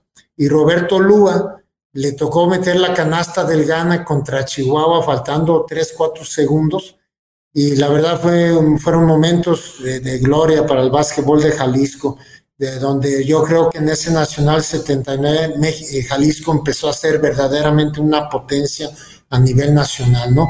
Pero fue un equipo conjuntado con veteranos y con, y con jóvenes, ¿no? Y bueno, pues ahí compañeros, Enrique Zúñiga, papá, estuvo Jacobo, que era el refuerzo de, León, estuvo el Chocho Santillán de Michoacán como refuerzo, Pancho Ríos, estuvo eh, Francisco Javier Vega, y claro, bueno, el Oscar Ruiz, ¿no? El Oscar Mochi Ruiz, que no pudo jugar la final, desafortunadamente por una lesión que tuvo en el juego contra Chihuahua en la semifinal. Y bueno, pues eh, como ves, los lechugueros de León siempre ha sido una ciudad eh, muy importante. Ahí nació la, ahora la, Asociación Mexicana de Básquetbol de Entrenadores y, este, y nos dio mucho gusto el apoyo de, de Arturo Guerrero, que también yo le agradezco mucho a Arturo Guerrero. En primer lugar, pues fue uno de nuestros grandes ídolos y luego haber tenido la oportunidad de conocerlo, ¿verdad? Y convivir y jugar con él todavía en la selección nacional en los primeros años y él ya saliendo, y ya después, yo en mis últimos años fue mi entrenador también en la selección nacional. Y no, pues estoy muy agradecido a, Arturo Guerrero. Él ahí en León, pues manda, Todo el estado de un, un, tipazo el señorón, este, ah, Santa, ¿verdad? Sí, sí, sí, sí, no, no, no, todo un señorón del básquetbol mexicano. Dice por acá, desde la plataforma de YouTube, sigue Rubén Díaz, dice equipazo de los Leones Negros, el Chino Wong, el Mochis, el Nazi, Vega, Diablo, Palmita, el Chango, noches inolvidables en el Coliseo Olímpico de la UDG contra el DF, Dorados e Indios de Ciudad Juárez. Sí, no, sí, o sea, tuvimos unos entres muy, muy, este, muy fuertes, pero, pero siempre muy, muy basquetboleros, ¿no? Siempre nos tuvimos mucha estimación y cariño los equipos y este y, con, y como yo te digo eran unos llenos increíbles que había ahí en el Coliseo Olímpico. No sé si tú te recuerdas cómo es tiene las butacas abajo y luego arriba y, en medio pues se llenaba también seguía lleno ahí. Eh, realmente gozamos mucho esa época de los ochentas y principios de los noventas y todos estos grandes jugadores que estaba mencionando este ahorita el compañero Rubén Díaz, este, pues la verdad con mucha nostalgia yo, yo recuerdo esos, tiempos como si fueran ayer, eso es lo peor, ¿no? Que muchas veces recordamos más en esos, esos momentos, la verdad fueron momentos muy agradables que tuvimos. Pero este tipo de, de, foros, Arturo, digo que esa fue como la idea porque eh, lo inicié a raíz de que se vino la pandemia y el básquetbol se detuvo y pensando en que no había un espacio donde todos pudiéramos dar voz, donde platicáramos de, de cualquier situación, porque a final de cuentas la, nadie tiene la razón, pero es bonito compartir experiencias que tal vez no me tocaron vivir, pero que he escuchado. Y por ejemplo, para mí el hecho de ahora poder establecer una conversación contigo y, y compartirla con, este, con los comentarios que está haciendo la afición, creo que eso es lo bonito porque seguimos hablando de, del básquetbol y eso motiva a que nuevas generaciones puedan seguir involucrándose en esto. Sí, yo te comentaba que, este, bueno, la labor que tú haces realmente extraordinaria, ¿no? O sea, es algo que hay que apoyar y, y, bueno, que tienes esta vocación, ¿no? Porque yo en lo personal, pues no podría llevar un programa, no, no, tengo el conocimiento, ¿me entiendes? Yo pensé lo mismo. Sí, bueno, este, pero, pero es una cuestión que le ayuda mucho al básquetbol y que le, como invitas a, gente, a gentes de diferente época y de diferentes lugares, pues puedes hablar desde básquetbol nacional, básquetbol este, profesional, básquetbol estudiantil, básquetbol de niños, etcétera. Entonces, yo creo que es muy loable, ¿no? Lo que haces y, pero yo te comentaba que pues realmente en la época que nosotros nos tocó jugar, pues no, no había estos avances tecnológicos, ¿verdad? Las cámaras eran unas camarotas de, eh, de antes, ¿verdad? Muy grandes y, era, eh, no había ¿cómo te diré? La, la, posibilidad de comunicación que hay hoy con los avances tecnológicos, pero también las ciudades eran más pequeñas, ¿verdad? Yo te te comentaba de los, los, los partidos, los, en mi época los anunciaban en el periódico, pero también había unos anuncios que ponían en las esquinas en las esquinas de las calles y entonces cualquiera podía contratar ese espacio y ponían ahí, ¿verdad? Partido de fútbol o partido de básquet y mucha gente se enteraba por eso. Ahora pues es imposible, ¿no? Hablar de eso. Ahora las tecnologías son muy avanzadas para lo que nos tocó vivir nosotros en esta época. Y bueno, qué padre, ¿no? Porque los chavos ahora pueden grabarse y verse jugar y y los entrenadores pueden ver los errores. Y bueno, qué padre que vaya adelantando el básquetbol también conforme a las tecnologías. Y hace rato que me refería a que tratamos de hacer o, que de formar una, una buena comunidad. Tú comentabas que en Aguascalientes hay una dinastía de Nungaray y precisamente se comunica Oscar Alejandro Nungaray, dice saludos. Son hermanos. Desde, desde Aguascalientes, excelente entrenador, pero mejor persona.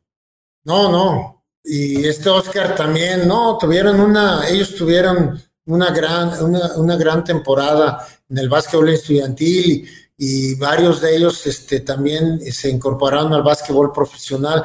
Pues eh, ellos eh, tuvieron un papá que le gustaba el básquetbol, que era un gran entrenador y los trajo desde niños, ¿verdad? Entonces imagínate cuando llegaron a la Liga Mayor y todo eso y ahora pues este, entiendo que ya todos ellos ya se retiraron, pues a todos nos llega pues el momento del retiro y son entrenadores, ¿verdad? Y el Vini está aquí con la Universidad Autónoma de Aguascalientes. Oscar a mí nos ganó un juego a la Universidad Autónoma de Querétaro para el pase a, la, Universidad Nacional con, este, con la Universidad Cuauhtémoc de Aguascalientes. Él en ese momento estaba dirigiendo ese equipo y fue muy buen partido, ¿no? Entonces también nos le llevamos muy bien con el gran Oscar. Dice... le pido que me salude mucho a su papá. Hemos tenido una gran amistad por mucho tiempo. Dice Alberto Rodríguez, saludos, soy hijo de Abelardo, Abelardo Rodríguez, me tocó verlos jugar este último torneo de veteranos. Ah, ok, con el gana. sí, ahí estuvimos en, en Guadalajara hubo un torneo de, veteranos de diferentes, eh, diferentes, y ahí fue compañero su papá, llegamos a la semifinal, no, eh, perdón, perdimos la final otra vez, como ves, pues también seguimos ganando y perdiendo, ¿verdad? Dice José Sánchez Nuño, eh, saludos mi estimado Nazi desde Guadalajara. No, pues un saludo José, con muchas gracias desde allá de, de, de la ciudad santa. Dice por acá a mi compa Sergio Cruz. Saludos al Nazi Sánchez. En la selección mexicana jugó con jugadores muy altos, como alas, incluido eh, de ejemplo Julio Gallardo y el Satanás Arroyos. Sí. Sí, bueno, eh, realmente no, eh, a nivel mundial no, sí nos faltaba, teníamos nosotros de poste a Antonio Reyes y luego llegó Palmita González, ¿no? pero sí nos faltaba, eh, por ejemplo, eh, viendo algunos entrenadores de, por ejemplo, de Argentina, Brasil, los he, los he escuchado que cuando viajas a torneos eh, internacionales tienes que viajar con cinco grandes, ¿no? Entonces nosotros sí nos faltaba un poquito de estatura. Ya después pues llegó este, Horacio Llamas, llegó este, Nájera, eh, y bueno, pues ya con ellos este, eh, pues la estatura mejoró. Pero eh, bueno, pues fue, nuestra época fue una selección que creo que también mucha gente siguió. Creo que eh, también tuvimos eh, muchos, muchos cuestiones de sinsabores, porque no nos tocó calificar a la Olimpiada, pero pues también tuvimos triunfos, ¿verdad? Fue una selección que, que, siento que tuvo garra y, tuvo presencia dentro de la época que nos tocó. Dice, igual desde YouTube, Gustavo Guillón, ¿qué sería aquella de Cimeva entre Ópalos de Querétaro y Leones Negros? Un tremendísimo tirador de tres en Nazi Sánchez. Sí, hombre, este, Gustavo Guillón es aquí en Querétaro uno de los mejores árbitros. Y él, pues está, yo creo, refiriendo a aquella vez que nos ganaron la semifinal del Cimeva 85, los ópalos de Querétaro a la Universidad de Guadalajara y nos eliminaron. no pasamos a la final y bueno, como ves, también nos tocaron derrotas, pero pues es parte del deporte. Sí, eh, dices que es árbitro Gustavo Aguillón. Sí, es de los mejores de aquí de Querétaro y ha pitado a AVE, tiene mucha experiencia él. Gustavo, a ver si tiene chance de me enviar por ahí un mensajito, porque eh, un tiempo tenía muchos árbitros aquí conectados y yo quería traer algún árbitro para que nos orientara mucho sobre varias situaciones, cómo perciben también para saber cómo anda el arbitraje mexicano, que tal vez ellos tampoco tienen los reflectores ni un espacio para saber qué carencias tienen y pues para apoyarnos aquí entre, entre todos, más que para evidenciar que bueno, a final de cuentas, si un trabajo se hace mal hay que evidenciarlo y se hace bien, hay que aplaudirlo. Así que si me dejas por ahí un mensajito, amigo, me gustaría también que vinieras por acá a conversar con nosotros. Dice César Romero. Saludos al Nazis de Chihuahua, lo veía jugar cuando se enfrentaba a los Dorados, también con la selección, gran jugador. No, muchas gracias, César, muy amable. Sí, nosotros nos tocó mucho jugar ahí este, en el gimnasio Quevedo de, Chihuahua. Y antes de eso, antes de que tuvieran el Quevedo, este, no me acuerdo ahorita la cancha, creo que era de la universidad, se me olvidó ahorita el nombre, pues también ahí nos tocó, fue muy famosa esa cancha. Y luego construyeron el Quevedo y también el, gimnasio de la Universidad Autónoma de Chihuahua, que es muy precioso, ¿no? El, el gimnasio de la Universidad Autónoma de Chihuahua para 10 mil aficionados. Ahorita que tocaba lo del arbitraje, Eric, fíjate que me entrevistaron hace poco eh, la asociación de Carlos eh, Cardeno, eh, que ellos son los que dan el servicio a la Asociación de Básquetbol Estudiantil. Y, tuvimos una plática con muchos árbitros de, diferentes ciudades y ellos también están muy activos. También yo creo que junto con Gustavo Guillón, a ver si también te paso luego los datos de Carlos Cardeno, y andan muy activos ahorita con lo de la pandemia y están eh, eh, entrevistando entrenadores para ver cómo poder mejorar el arbitraje. Pero quiero decirte que yo creo que el arbitraje es sumamente importante y si el arbitraje mejora, el básquetbol mexicano también mejora. Pero también ya se han preparado mucho. ¿eh? yo quiero recordar una anécdota con Carlos Cardeno cuando viajábamos con la selección nacional a, un torneo que se llama la Copa Williams Jones, allá en Taiwán en 1990, y hicimos un viaje muy largo de Los Ángeles a Taiwán, creo que fueron 16, 16 horas en avión, realmente muy pesado. Y, nos tocó eh, estar ahí con Carlos Cardeno y a Toño Reyes y alguien más, no recuerdo, otros dos. Entonces empezábamos a platicar del arbitraje y nos dimos cuenta, nos puso una zapatiza Carlos Cardeno, porque nos dio a entender que sabíamos el reglamento, pero de oídas. No conocíamos el reglamento, entonces de repente nos hacía preguntas y nosotros de oídas, siendo seleccionados nacionales, demostramos una gran ignorancia del reglamento. Y él nos puso una zapatiza porque pues nos, nos contestaba, ¿no? Es que la regla 1.2 dice eso. Fundamento. Y, sí, entonces ahí yo aprendí, ah, caray, pues entonces necesitamos aprender el reglamento. Yo creo que a los jugadores y a los entrenadores muchas veces nos falta aprender con mayor profundidad eh, el reglamento y a veces alegamos muchas cuestiones que no tienen razón de ser, ¿no? Entonces, este, pues qué bueno que hoy hay este, videos y muchas veces podemos dar cuenta de que el arbitraje muchas veces está correcto y nosotros somos los que estamos viendo de manera diferente. Y Carlos Cardena, pues es también, eh, nos hemos dado en la plática, me di yo cuenta que además de él, que también tiene maestría y posgrado, hay muchos árbitros ya que no solo tienen licenciatura o dedicación física, etcétera, sino ya maestrías y posgrados, ¿no? Entonces ya también es gente que se ha ido preparando, ¿no? Entonces, pues qué bueno que hablamos también de arbitraje, ¿verdad? Y yo creo que tenemos muchos árbitros, ¿no? Que, que nos han tocado y que luego fueron nuestros amigos y muchos ya se han ido también, ¿no? Desafortunadamente también ya hemos escuchado de varios que, que desafortunadamente por la edad pues ya les tocó partir. Sí, eh, coincido plenamente. De hecho, ahorita que este, mencionaste el nombre de Carlos Cardeno, no recuerdo en cuál de los, de los invitados que ya tuve por aquí, pero Carlos Cardeno se había conectado en un par de ellos y, mm. colaboraba y aportaba y escribía.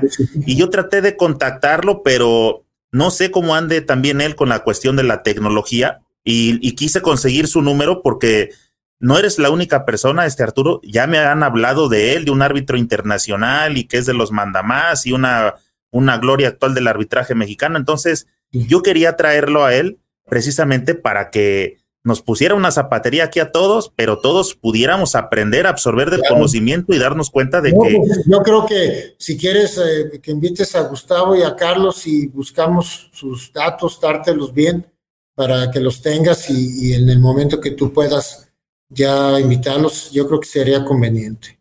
Y te lo agradecería mucho, tío, para platicar acá con todos y porque nos siguen este coaches, este presidentes de ligas, otros árbitros, este aficionados, entonces que alguien nos venga a hablar con autoridad y conocimiento, creo que cada quien eh, va, a absorber una parte y, vamos a poder permear a nuestro círculo cercano de cómo se, cómo se deben de hacer las cosas. Correcto. Muy bien.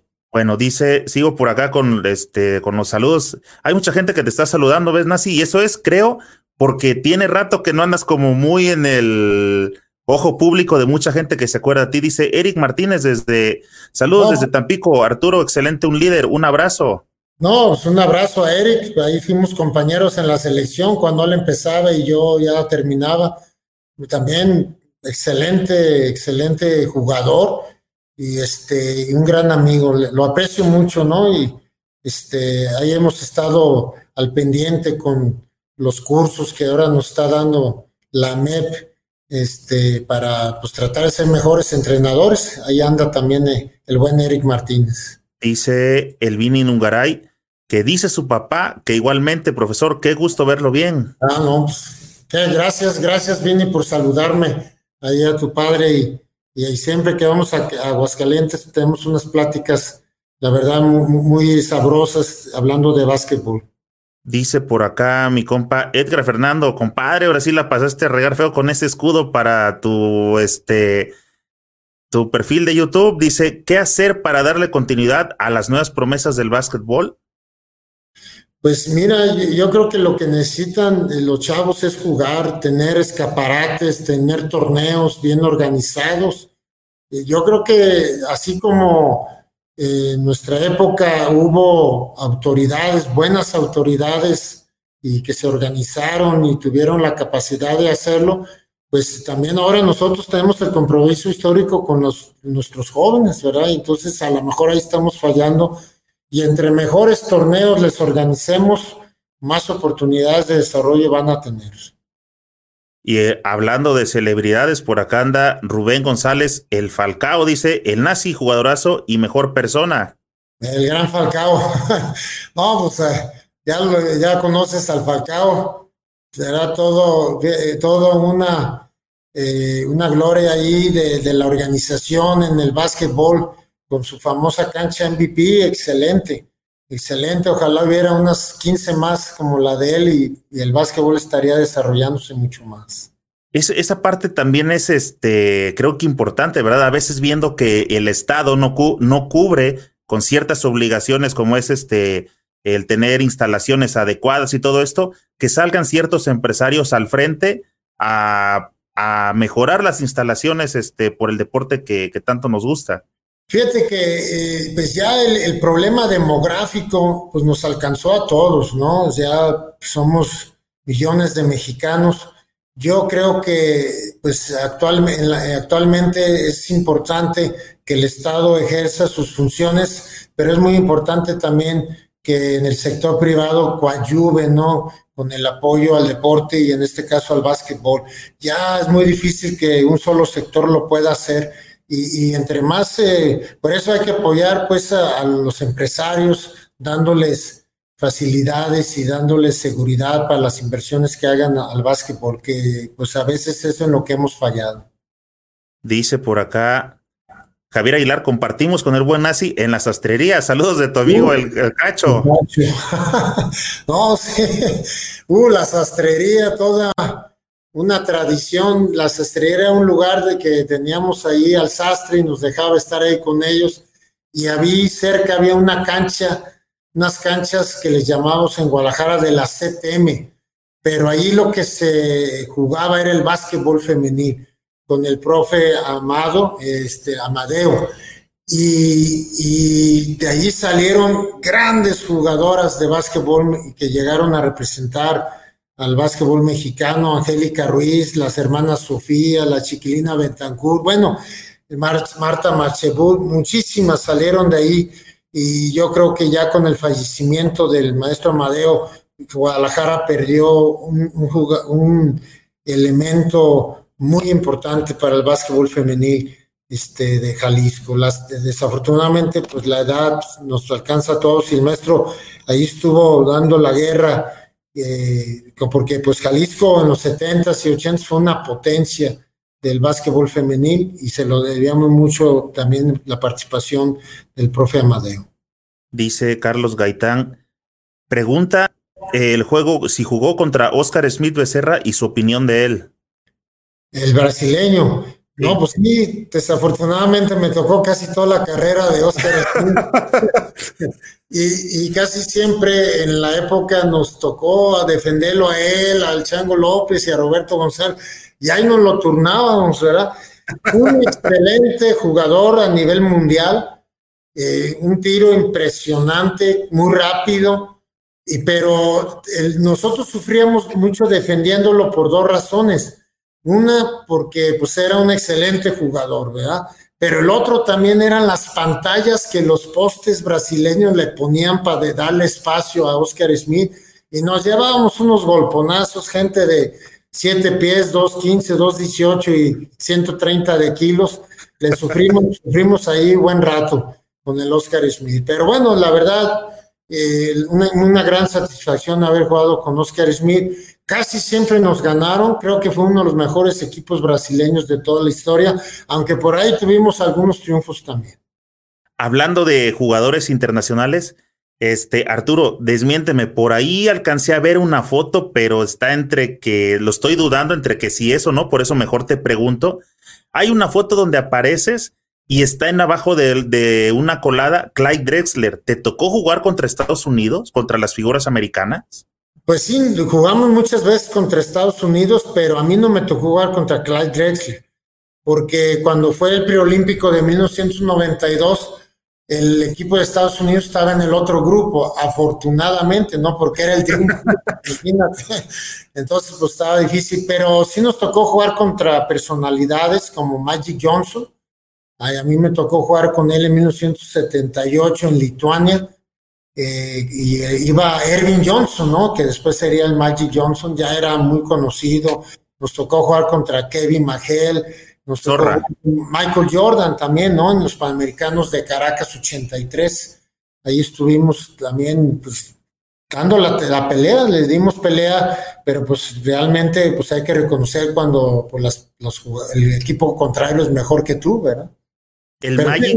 Algunas peleas a veces, El Magic ya daba, ya traía su juego ese que por el cual después se, apoyó el, eh, se apodó el Magic. sí, ya era extraordinario. Ya en realidad, eh, como dos meses después de ese torneo que yo jugué con él en Lituania, contra él, eh, él subió a la, a la NBA y en su primer año pues hizo cosas extraordinarias. Fue nombrado el MVP de la, de la final de la NBA de 1980, cuando jugaron Lakers contra ¿cómo se llama? Filadelfia, que traía al Dr. J y todos ellos, ¿no? Entonces ya era extraordinario, ya era extraordinario el Magic Johnson, ¿no? Y Michael Jordan, pues también, eh, Kevin Magel, todos ellos eran, pues eran los que le llaman eh, eh, estudiantiles, pero eran los All American, ¿no? Que les llaman, ¿no? El, All American cada año que dan en, en la liga de la NCAA de Estados Unidos. Dice Miguel Arat, ¿Qué opina de la implementación del paso cero en la FIBA? Híjole, es eh, una pregunta eh, muy controversial, realmente. Para mí es controversial, sobre todo viniendo, como dice Eric, de la vieja guardia, ¿no? Nosotros todavía cuando votábamos un poco arriba de la cintura nos marcaban violación, teníamos que, que, establecer muy bien nuestro pivote y bueno, yo creo que era un básquetbol donde se jugaba eh, de manera muy, muy este, certera, pero ahora con el paso cero, pues eh, va a haber, yo creo, muchas alegatas muchas veces, sobre todo cuando sea muy rápido, ¿no? Las jugadas.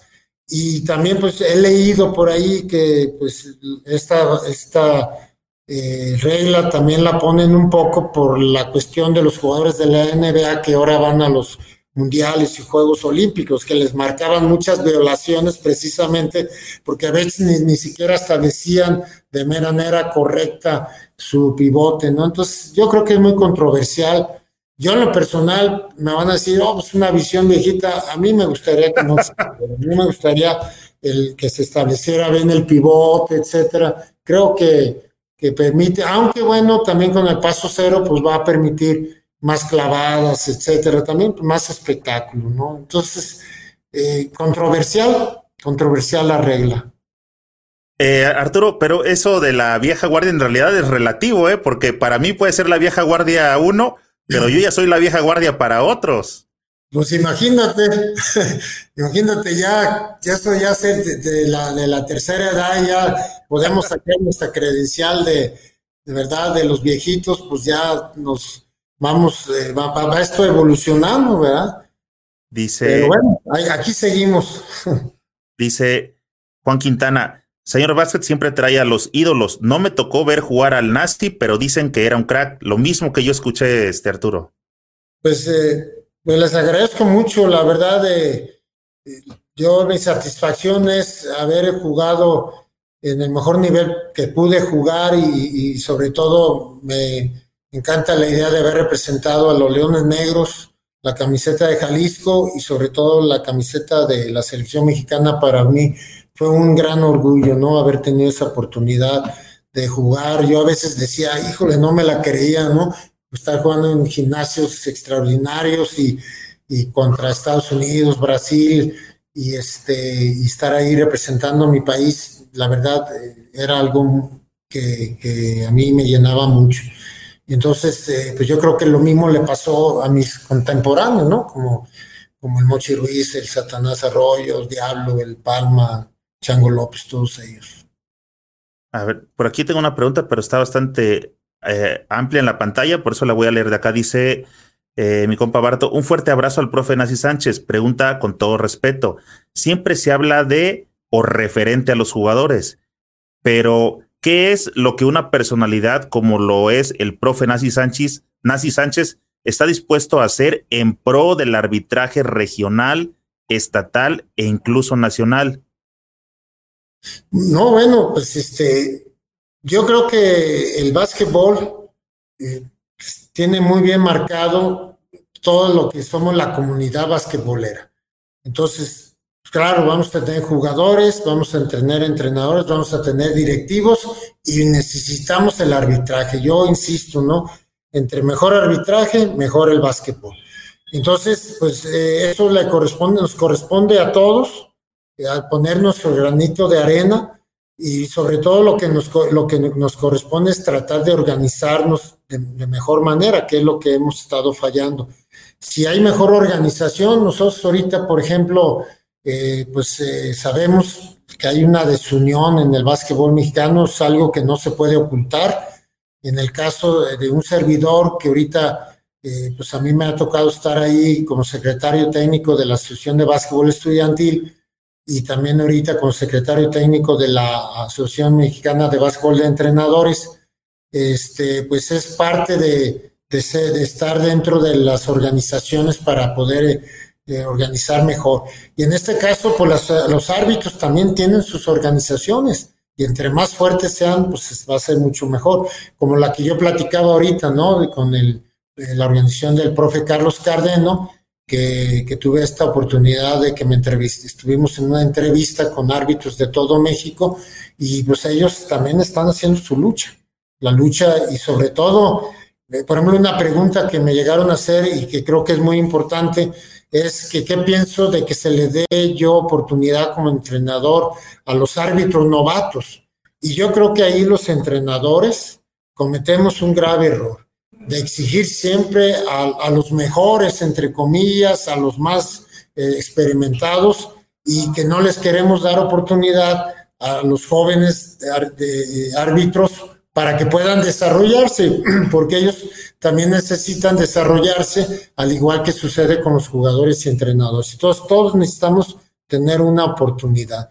Y ojalá, pues, que también los entrenadores y los jugadores podamos permitir que los novatos, los árbitros novatos que vienen de, desde los municipios y luego pasan a las capitales y de ahí puedan pasar al arbitraje nacional.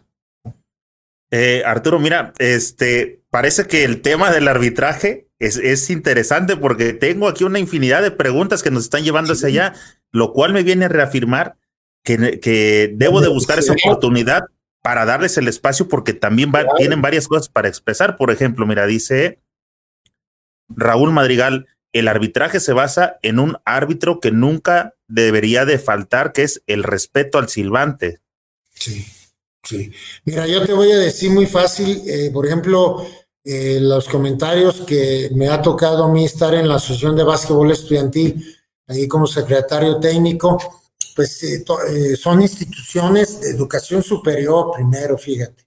Entonces, Hemos platicado con los entrenadores y los directivos y en las pláticas, en los congresos que tenemos y en nuestras reuniones, siempre hemos insistido en una cuestión básica que tiene que ver mucho con esta pregunta. Los árbitros no son iguales a los entrenadores, ni a los árbitros, ni a los directivos. Los árbitros en el partido son la máxima autoridad y como tal merecen nuestro respeto y, y merecen también que, este, que, sigamos eh, las reglas del juego como ellos lo están haciendo. O sea, ellos tienen la jurisdicción y si nosotros no estamos este, admitiendo esa jurisdicción, pues entonces ya al entrar no somos iguales, no, no tenemos una relación eh, eh, de, iguales, sino que es una relación, como en derecho le llaman, de supra a subordinación. Ellos están en una relación diferente a la de entrenadores, directivos y árbitros. Porque, eh, perdón, directivos, jugadores y entrenadores. ¿Por qué razón? Por la simple y sencilla razón de que el máximo, la máxima autoridad conforme al reglamento es el primer juez y después de eso el segundo juez y los árbitros de mesa. Nos merecen como autoridad nuestro máximo respeto. Y además, yo creo que los árbitros, que es algo que siempre les pedimos, que ejerzan sus funciones, ¿verdad? Claro, no abusar del poder, sino que ejerzan sus funciones. Si un entrenador, si un jugador o un directivo está utilizando un lenguaje inapropiado, un, un lenguaje soez, pues que dicten las medidas que sean conducentes y necesarias, porque son la autoridad.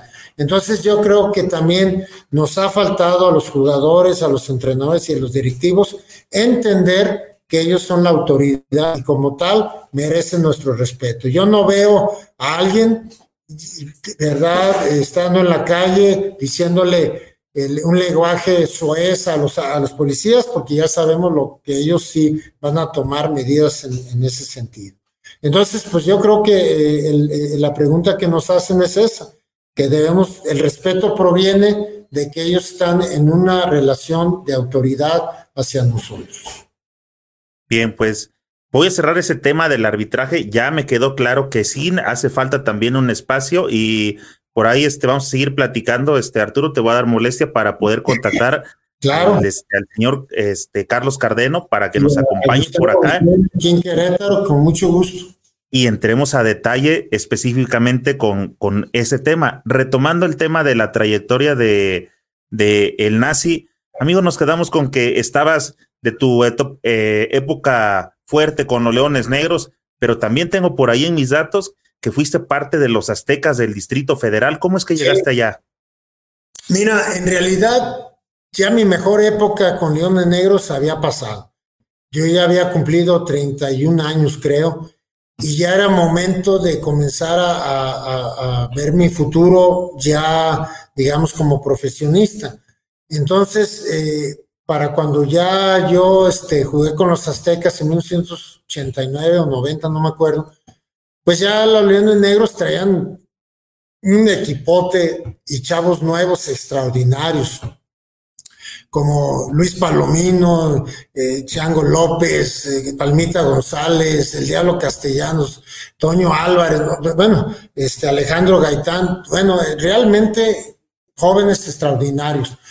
Y yo ya, mi nivel de juego comenzaba a bajar y era palpable. Entonces ya la invitación de Aztecas, la principal razón por la que yo jugué allá fue para iniciar eh, ya eh, la preparación de que yo me iba a ir a estudiar al UNAM mi posgrado.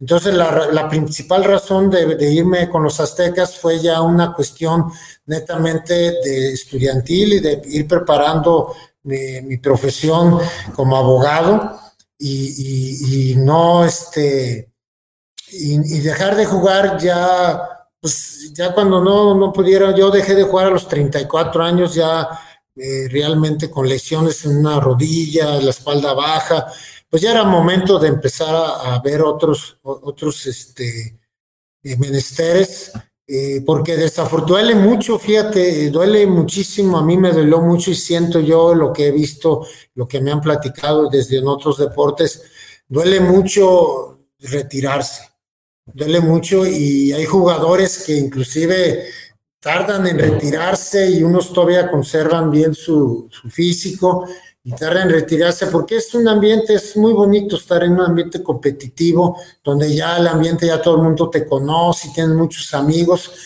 pero pues también hay que ser realistas, ¿verdad? Eh, todo pasa y a todos nos llega el momento de, de dejar de ser jugadores y entonces ahí yo, cuando ya me fui con Aztecas, ya mi visión principal ya no fue el básquetbol, sino empezar mis estudios eh, de posgrado y seguir preparando en mi carrera.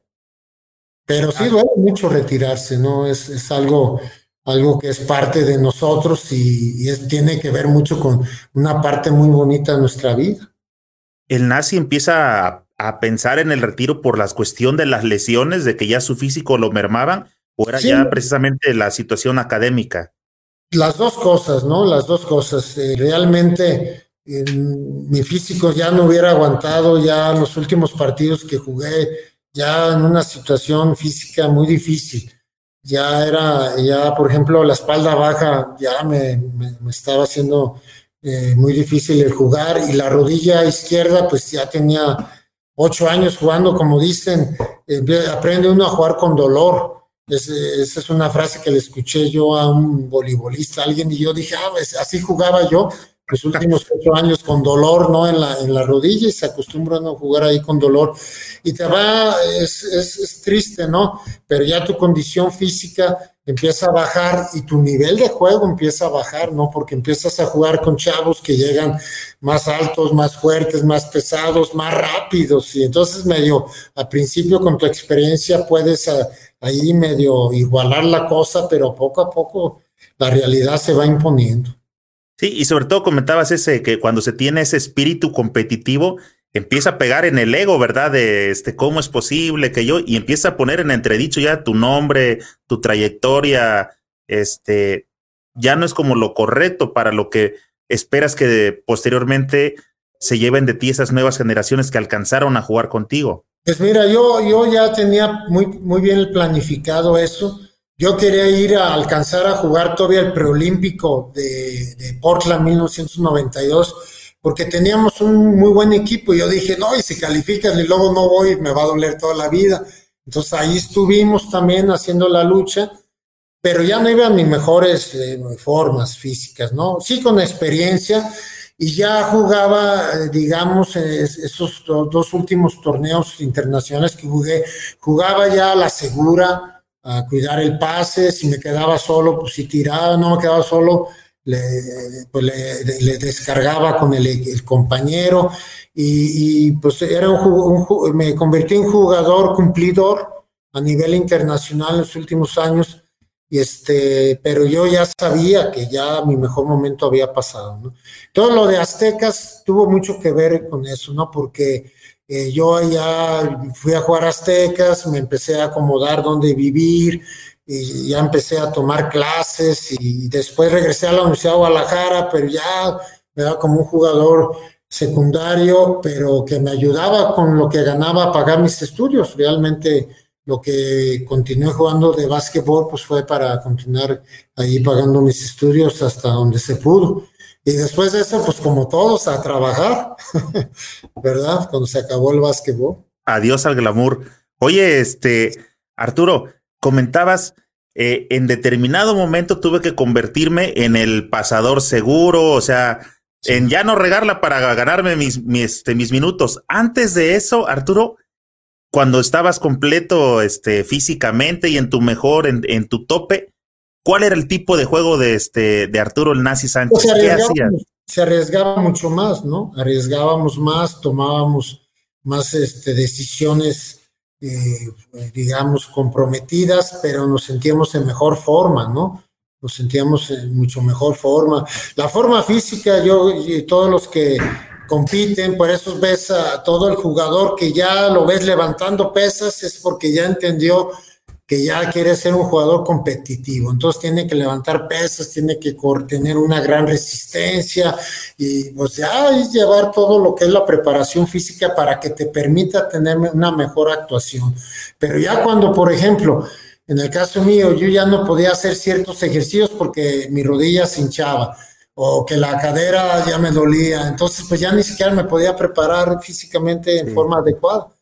Y entonces este, yo me, desafortunadamente me lastimé la rodilla, me la operaron eh, cuando tenía 23 años, ¿no? Entonces, pues ya tuve que hasta volver a, yo era más como 3, 4, entraba más a los tableros y eso, y ya después me convertí más 3, 2, porque pues ya no alcanzaba la preparación física para eso. Y tuve el problema de que a mí todavía me operaron con, con la medicina de antes, ¿no? Que te abrían toda la rodilla, ¿no? Ahora pues ya sabemos que te hacen un hoyito y de ahí te sacan el menisco, etcétera, ¿no? Pero yo no, o sea, todavía era otro tipo de medicina, entonces pues ya no, no tuve ya la, la capacidad física, pero bueno, nos adaptamos, tuvimos que aprender a jugar de otra manera y nos adaptamos lo mejor posible. ¿El nazi era tirador de triples o encestador de triples? No, no inicié siendo porque pues ya ves que como postes, pero yo siempre tuve buen tiro de media, siempre eh, me sentía que podía hacerlo, pero cuando en 1985 llegó la línea de tres puntos, entonces eso eh, nos permitió muchos saltos que podíamos tirarla, pues veían los entrenadores que podíamos meterle y ya nos dejaron tirar más. Entonces muchos entrenadores decían, ah, pues vale más, pues tírala, pues ya, ya, hasta me, ya la orden ya era diferente, ¿no? Cuando inicié la orden era no tires de media, todo de cerca. Y ya cuando empezamos a meterla de tres, ya la orden era te quedas solo, la tienes que tirar y ya cambió todo, ¿no? Entonces, eh, pues sí, sí, sí, como muchos otros jugadores altos mexicanos, ahora pues muchos ya lo hacen, ¿no? Y nosotros fuimos de los primeros que, que nos empezamos a salir para, tirar de media distancia o, tener semipenetraciones, etcétera. Yo no fui de penetraciones hasta abajo mucho, sino de semipenetraciones y levantarme y, y haciendo tiros en movimiento, ¿no? era, era mi, mi, estilo, mi estilo de juego. Dice por acá nuevamente este Falcao, un honor que el Nazi estuvo en la inauguración del MVP, también en el Nacional de Veteranos, fue uno de los homenajeados junto con Oscar Castellanos, el Mochi Ruiz y Luis Manuel Chango López. Hablando de homenajeados, sé que perteneces al Salón de la Fama del Estado de Jalisco, Arturo. Sí, hace ya, no me acuerdo cuándo entré, este, mm, híjole, ¿qué será? Hace unos ya está uno viejo, será, yo creo que entré hace unos 15 años, me hicieron el favor de invitarme, me dio mucho gusto ese reconocimiento y pues qué bueno, qué bueno que se dio eso. Y me dio mucho gusto que muchos de mis compañeros pues también están ahí, ahí estamos y que, que, que es una experiencia muy bonita también. Eh, cuando se llega el momento de, tu retiro, ¿te acuerdas con quién estabas jugando? ¿Cuál fue tu último partido? ¿Te, ¿Tuviste un homenaje? ¿Cómo, eh, fue el profesional, no, no, no, ni, ni, ni lo buscaba, ¿no? Yo no, no comenté nada, no, no comenté nada, pero ya mi último partido profesional jugué con Tampico, con los correcaminos de Tampico, y en ese equipo estaba el Chango López como superestrella y, estaba Alejandro Gaitán, que también venían de la Universidad de Guadalajara y que en aquel entonces pues casi dejaron nada más a, ciertos jugadores, los empezaron a repartir a todos los de la Universidad de Guadalajara porque pusieron una regla de que en el profesional nomás podían tener tres jugadores A y, quiénes eran ah, los seleccionados nacionales, y pues la Universidad de Guadalajara tenía varios, y, y, entonces empezaron a repartir, y yo creo que esa no es una buena medida. Si un equipo, si una institución trabaja con sus jugadores y sus jugadores quieren seguir representando a su institución, pues debieron haberlos dejado, ¿no? Pero fueron poco a poco fueron minando pues a la Universidad de Guadalajara con reglas que no beneficiaban que los equipos profesionales privilegiaran a sus canteras, ¿no? Yo es una crítica que hago y ahora los equipos profesionales pues no trabajan mucho con sus canteras. Hablando precisamente de universitarios, ¿tú crees que para los universitarios actualmente el profesional mexicano es una opción? Mira, yo creo que hay grandes jugadores estudiantiles, tanto en, eh, División 1 como en División 2 de la AVE, hay grandes jugadores estudiantiles, de veras extraordinarios. Los ves jugando en el Conde, en la Universidad Nacional también, los ves en, en la Universidad Regional, estatales, pero sin eh, una época lo que los contrataban, pero para, no para desarrollarlos, sino para que no se los llevaran otros equipos. Entonces me hacía una, medidas perversas completamente. Yo pienso que es un tema difícil porque pues eh, los empresarios que invierten su dinero en los equipos profesionales pues requieren, ¿verdad?, llevar un espectáculo digno a las familias y al público. Y es difícil, ¿verdad? Como con los árbitros, ¿verdad? Darle la oportunidad al árbitro novato es difícil, pues también muchas veces es difícil darle la oportunidad al jugador novato. La experiencia que yo tuve con la Universidad de Guadalajara fue que, que tenían una política de darle la oportunidad a los jugadores que salieran de la juvenil de la Universidad de Guadalajara. Y se construyó un equipo extraordinario la mayoría de las veces jugábamos con dos extranjeros, no con cuatro, y llegábamos a empezar torneos con puros nacionales salidos de ahí de la Universidad de Guadalajara. Y yo creo que ese fue el impacto también que tuvimos, el impacto que tuvo los Leones Negros, que, jugábamos con muchos jugadores nacidos de ahí o de la misma selección juvenil de la Universidad de Guadalajara, y eso le gustó mucho al público le gustó mucho el público. Ojalá y los eh, algún equipo profesional quiera seguir esa política y darle más oportunidades a los jugadores estudiantiles, que va a ser muy difícil que salgan a ser estrellas. Son las etapas, ¿verdad? Tienes una etapa juvenil, infantil, juvenil, estudiantil y luego profesional, pues necesitan también tener sus oportunidades. Entiendo que andan eh, ya con la idea en la Liga Nacional de Básquetbol Profesional con una liga de desarrollo, yo creo que sería extraordinaria. En mi época, hubo una liga de desarrollo que se llamó Liga Mexicana. Salían del estudiantil y jugaban Liga Mexicana y muchos de ahí se fogueaban y se iban a la Liga Cimeva, que era el profesional. ¿no? Entonces yo creo que está faltando una liga de desarrollo para desarrollar los extraordinarios jugadores estudiantiles que están saliendo de, de las ligas AVI y del CONDE, ¿no? De las instituciones educativas. Hablabas de que este, estaría súper que un equipo tomara esa como iniciativa de, un, de, de antaño de, de tomar a, varios jugadores mexicanos. referente a eso te quiero preguntar, ¿crees que eso pudiera suceder o crees que eh, eh, hay una buena oportunidad ahora con el equipo Capitanes que va a representar al país en la G League? Pues este, mira, se ha intentado, ¿no? Yo veo que no es fácil, pero creo que como política puedes a lo mejor empezar no muy bien y luego vas mejorando. Por ejemplo, en el caso de la Universidad de Guadalajara, nosotros el primer torneo que jugamos con esa política fue en 1980 en el CIMEVA y quedamos en último lugar. El último lugar ganamos 16 juegos y perdimos 40. Y había equipos que se burlaban de nosotros porque jugamos 8 juegos y no les pudimos ganar ninguno. Pero ese mismo año, Eric, Jalisco quedó campeón nacional de primera fuerza por primera ocasión en la historia en Mexicali, sí, en diciembre de 1980. Entonces eso te dice mucho el, que, el fogueo que tuvimos ese año, pues lo pudiste constatar y poco a poco fuimos creciendo.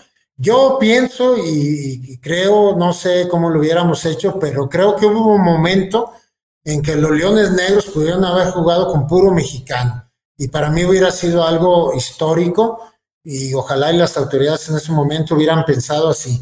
Pero el momento en que todavía tuvimos a Oscar El Mochi Ruiz, y todavía este, por ahí había jugadores de esa época, Martín Ron, eh, si me entiendes? O sea, de la vieja guardia, incluyéndome yo mismo, ¿no? Y que ya estaba el Chango López, ya bien, y luego llegó el Palmita González, el Diablo Castellanos, el Luis Palomino, este, eh, Paniagua, eh, todos estos compañeros que tenemos, yo creo que pudimos haber hecho un equipo, haber probado una temporada con puro mexicano y yo creo que eso hubiera sido un parteaguas para el básquetbol mexicano. Pero bueno, sin embargo, yo creo que los Leones de la Universidad de Guadalajara pues fueron los que más mexicanos han producido para la selección nacional. ¿Por qué razón? Porque se les dio la oportunidad de jugar la eh, juvenil, liga mayor, estudiantil y luego el equipo profesional. Ojalá y algún equipo lo, lo quiera hacer, o esperemos que Capitanes pues, vaya por ese camino, ¿verdad? Oye, me gustaría eh, conocer cuáles son tus impresiones, tu opinión acerca del juego que tú viste o que le conociste a Oscar El Mochi Ruiz. No, extraordinario. Yo te diría que eh, bueno, hablan pues de, jugadores de la vieja guardia, Kichikis Grajeda, ¿no? Hablan de Meme Sainz. Yo a Meme Sainz todavía me tocó verlo jugar. yo pues creo que es difícil comparar épocas, ¿no? Pero digamos, de mi época, eh, era el mejor guardia de todo el país, el mejor guardia. Indudablemente es un hacedor de juego, era un hacedor de juego eh, y, tenía una visión de pase increíble, comprendía muy bien eh, eh, las facetas del juego dentro de la cancha. Pues yo creo que en pocas palabras él era un entrenador asistente dentro de la cancha, ¿no? Entonces, un jugador extraordinario y lo demostró en la selección nacional, en equipos profesionales. pues era otra época, ¿no? Todavía los eh, jugadores profesionales no llegaban mucho a la NBA y de México pues no mucho tampoco a Europa, etcétera. Pero tenía todo Oscar Ruiz. Yo creo que el único malo de, con Oscar fue que se retiró joven, se retiró desde mi punto de vista, pudo haber jugado cuatro o cinco años más, aunque bueno, ya también las lesiones, volvemos pues a, lo mismo, ¿no? Ya traía un problema también de espalda y y bueno, él, él se conoce mejor, ¿no? Y por qué tomó las decisiones, pero a mí me hubiera gustado mucho haber seguido jugándolo bien. Y como él, pues creo que hay muchos también jugadores con los que me tocó jugar a nivel de la Universidad de Guadalajara y a nivel nacional, ¿no? No sé, pues podemos hablar de Arturo Guerrero, extraordinario, indudablemente, ¿no? No me tocó ver jugar a, me tocó ver a Manuel Raga, pero no jugué con él, ya no me tocó jugar con él. Pero de la vieja guardia eh, me tocó ir a los Juegos Panamericanos de San Juan de, Puerto Rico y ahí me tocó jugar con varios de la vieja guardia extraordinarios. Aparte de Guerrero, Rafael Palomar, yo creo que es un, uno de los mejores postes de todos los tiempos mexicanos. Eh, Toño Ayala, increíble también, Meme Sainz. Eh, entonces me, tocaron ver jugar todavía, eh, ya en las últimas, si tú quieres, pero con gran, con gran, este, un gran juego, gran valía. Y ya de mi época, la verdad, pues muchos jugadores, ¿no? Polo Torres, Norberto Mena, eh, ¿qué te puedo decir? José Luis Satanás Arroyos, eh, estaba, eh, teníamos a Rafael Holguín, a Esquivel, teníamos a Kike Ortega, teníamos a Julio Gallardo, extraordinario. Yo creo que el, el último gran jugador México, nacido en Estados Unidos, junto con Roberto González, no sé, no me gustaría olvidarme de, de muchos nombres, ¿no? Y en mi época, en la cuestión del Estado, pues yo me acuerdo mucho de Roberto Lúa, de Toño Mejía, del arquitecto José Luis Morfín, de, grandes jugadores, ¿no? No me quiero también olvidar Martín Ron, René Llamas, ¿no?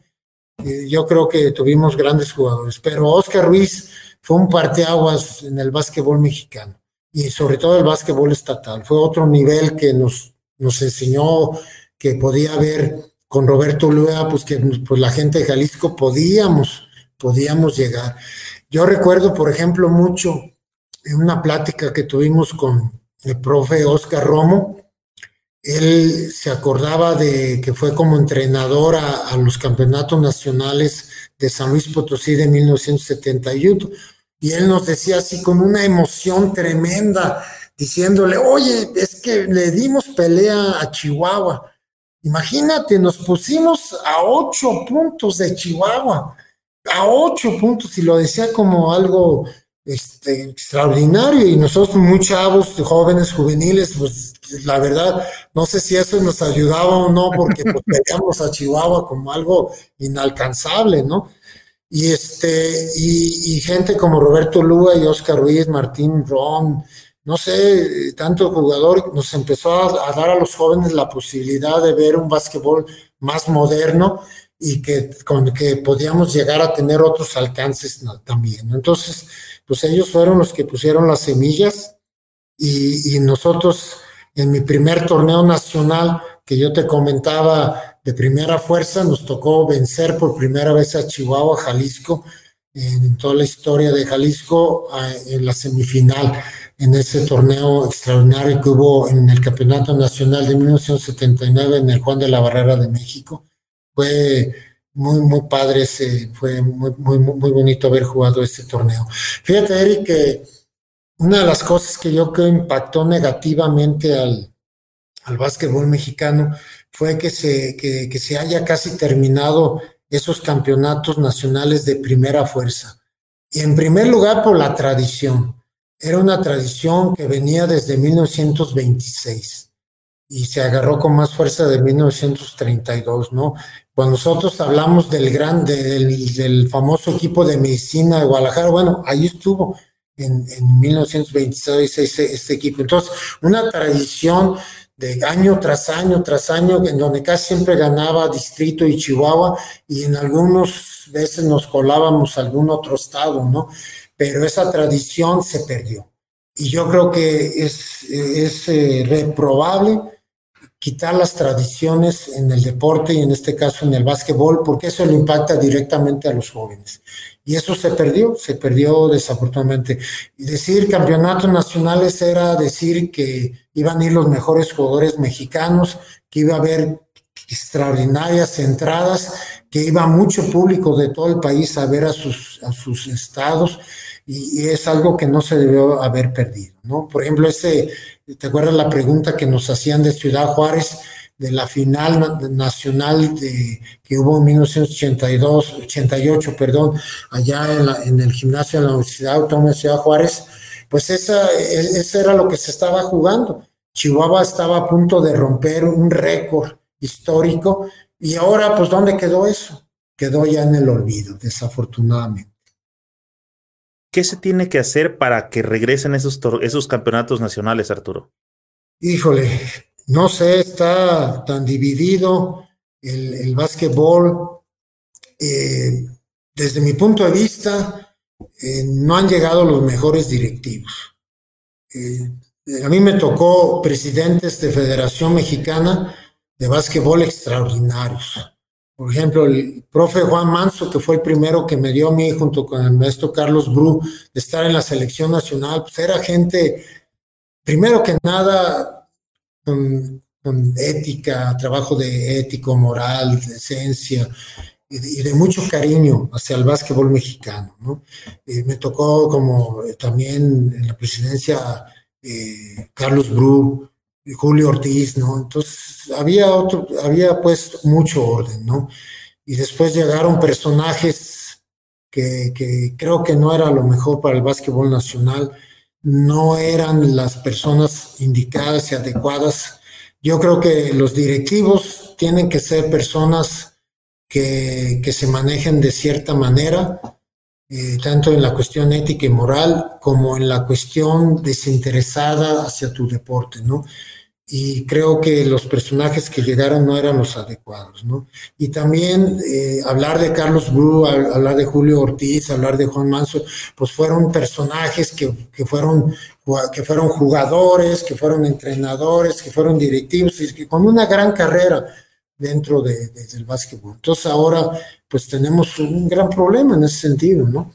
Y a llegar a una división tal que pues ahorita está en una suspensión del básquetbol mexicano, porque la maestra Xochitl que llegó a la de Meva, pues eh, ella no le gustó los personajes que estaban y pues ahí traen un pique tremendo en ese sentido, pero pues también pues, eh, creo que habla bien de la maestra que no se dejó mangonear desde mi punto de vista.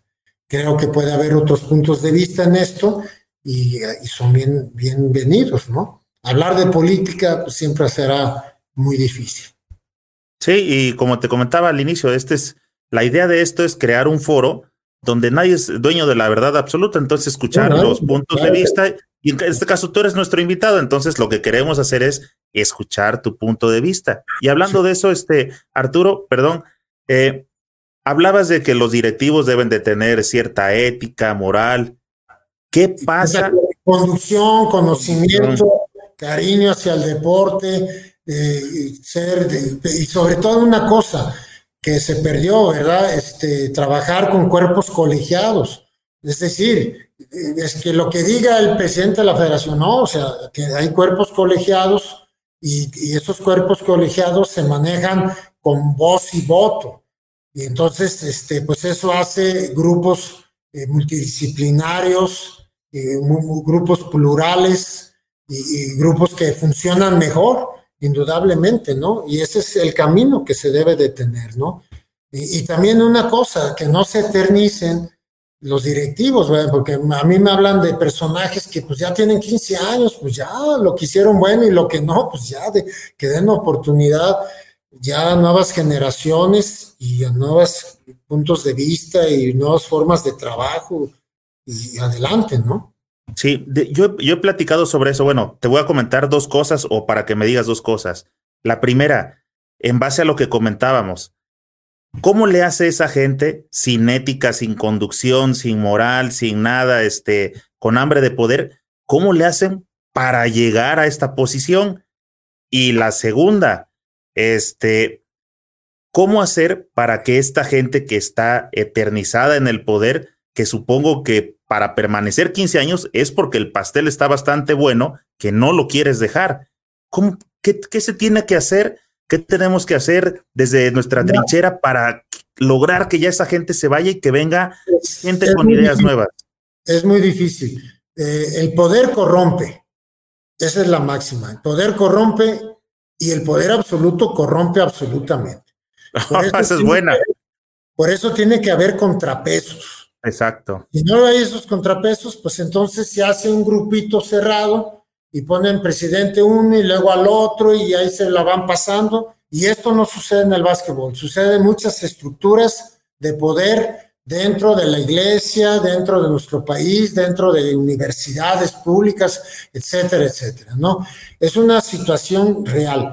Entonces es muy difícil, el poder nos eh, encandila cualquiera y es una cuestión de hacer mejores estructuras y mejores reglas para que no pueda suceder este tipo de, de eternización de grupos, de grupos o grupúsculos que vengan a controlar y que vengan a, pues, a estar este, realmente manipulando a todos conforme a, sus intereses. Entonces, yo creo que si no tenemos la capacidad de mejor, hacer mejores estructuras de organización deportiva, como sucede en otros países, que estén contempladas en la ley, etcétera, va a seguir siendo muy difícil este tema. Este, a, a, preguntar una, un comentario por aquí, pero se me perdió. Eh, a final de cuentas, Arturo El Nazi Sánchez, ¿qué visualiza? ¿Cuál es el panorama que alcanzas a ver en los federativos este, mexicanos? Oh, pues actualmente muy difícil la situación. Eh, no, sé, no sé cómo se podría visualizar. Eh, creo yo que, que no hay ahorita mucha posibilidad de, de, unión dentro de los directivos, eh, digamos, de, que están en, representándonos en la DEMEVA, porque pues no hay esa comunión este, y volvemos a lo mismo, hay gente que está llegando y hay grupos que tienen ya mucho tiempo y pues hay choque de ideas y visiones. Mm, no creo que se vaya a resolver pronto, ojalá y sucediera, pero pues, mientras pues también lo que está pasando es que se están generando otro tipo de estructuras deportivas. Por ejemplo, pues el Conde tiene su estructura, funciona bien. El AVE, la Asociación de Básquetbol Estudiantil, es una estructura deportiva que está funcionando excelente y muchos mencionan que ahorita el básquetbol tiene muy buena organización. Qué bueno, qué bueno el básquetbol estudiantil que esté sucediendo así. Y entonces se van creando ¿no? organizaciones de árbitros, se van creando. Ahora nosotros sentimos la necesidad de crear una nueva asociación de, de entrenadores de básquetbol eh, en base a un derecho humano universal que es el derecho a asociarnos. Entonces todos tenemos derecho a asociarnos y bueno, pues nos estamos uniendo y si ahorita la de MEVA es la máxima autoridad, bueno, pues estamos ahí con ellos, pero teniendo una autonomía propia para poder funcionar adecuadamente y nosotros la estructura que creamos en nuestra organización fue precisamente de cuerpos colegiados en donde se tenga voz y voto y que lo que mande sea una visión democrática. Y es los mejores países que funcionan son los que tienen una visión democrática. ¿no? Entonces, pues yo creo que es la única manera, Eric. Y es un tema muy difícil del cual hablar y, que a veces pues es muy árido también, porque no hay nada mejor que, que estar platicando de las anécdotas que hemos vivido como jugadores y entrenadores. ¿no? Sí, pero creo también que este traer ese tipo de, de problemática actual, hay mucha gente o habemos muchos que siempre es interesante para nosotros este conocer otras opiniones, otras ideas, otros puntos de vista, cómo se puede hacer para, para lograr comprender cómo salir del, este, del atolladero donde se encuentra el básquetbol, creo que desde hace como tres décadas. Sí, yo creo que fue a partir de que Julio Ortiz dejó la Federación Mexicana de Básquetbol, a partir de ahí, pues empezamos a, a perder todo, toda esta organización tradicional que llegamos a tener, ¿no? Entonces, este, y luego desafortunadamente este problema a nivel nacional se replica, ¿verdad? O se reproduce en el ámbito estatal muchas veces y luego se reproduce en el ámbito municipal y pues se genera una desunión en todos los niveles gubernamentales. Entonces, pues todo eso perjudica mucho al básquetbol porque eh, pues, eh, el público, los, los, eh, los posibles patrocinadores lo que ven es un desorden. Ven desorden y dicen, no, pues yo prefiero no invertir aquí, mejor invierto en otra cosa. Y bueno, pues esa es la imagen que tenemos que cambiar, ¿verdad? Y tenemos que buscar crear mejores estructuras organizacionales en el ámbito deportivo. Sí, Arturo, cuando yo hago la publicidad acerca del invitado que vamos a tener este, acá en la conversación, regularmente en las publicaciones que hago por acá en la, en la página, este, la acompaño de alguna pregunta, ¿no? relacionada al tema. En este caso, como yo conozco que andas este, a través de AVE, con Palmita, este, con el Satanás, el señorón Arturo, entonces puse como parte de la pregunta y es aquí que el momento que te la quiero hacer es, ¿será que tiene que este, regresar eh, las, las glorias de la vieja guardia para poder rescatar al básquetbol mexicano? Mira, yo no creo que necesariamente sea así. Eh, yo conozco elementos muy, muy, este, ¿cómo te diré? Muy productivos. Conozco personas que tienen una gran capacidad y que a lo mejor no fueron grandes jugadores, pero ahora son grandes entrenadores o son grandes directivos. Es decir, eh, la comunidad basquetbolera tiene eh, dentro de su ámbito eh, una gran cantidad de personas bien preparadas, multidisciplinarias, y que es nada más que se creen las reglas del juego y las estructuras deportivas necesarias para que esto funcione como debe de ser. Pero el problema principal es que las estructuras de, organización deportiva, pues en términos generales en todo el deporte no han funcionado en nuestro país. Y estoy hablando del ámbito más amateur o del deporte del básquetbol, ¿no?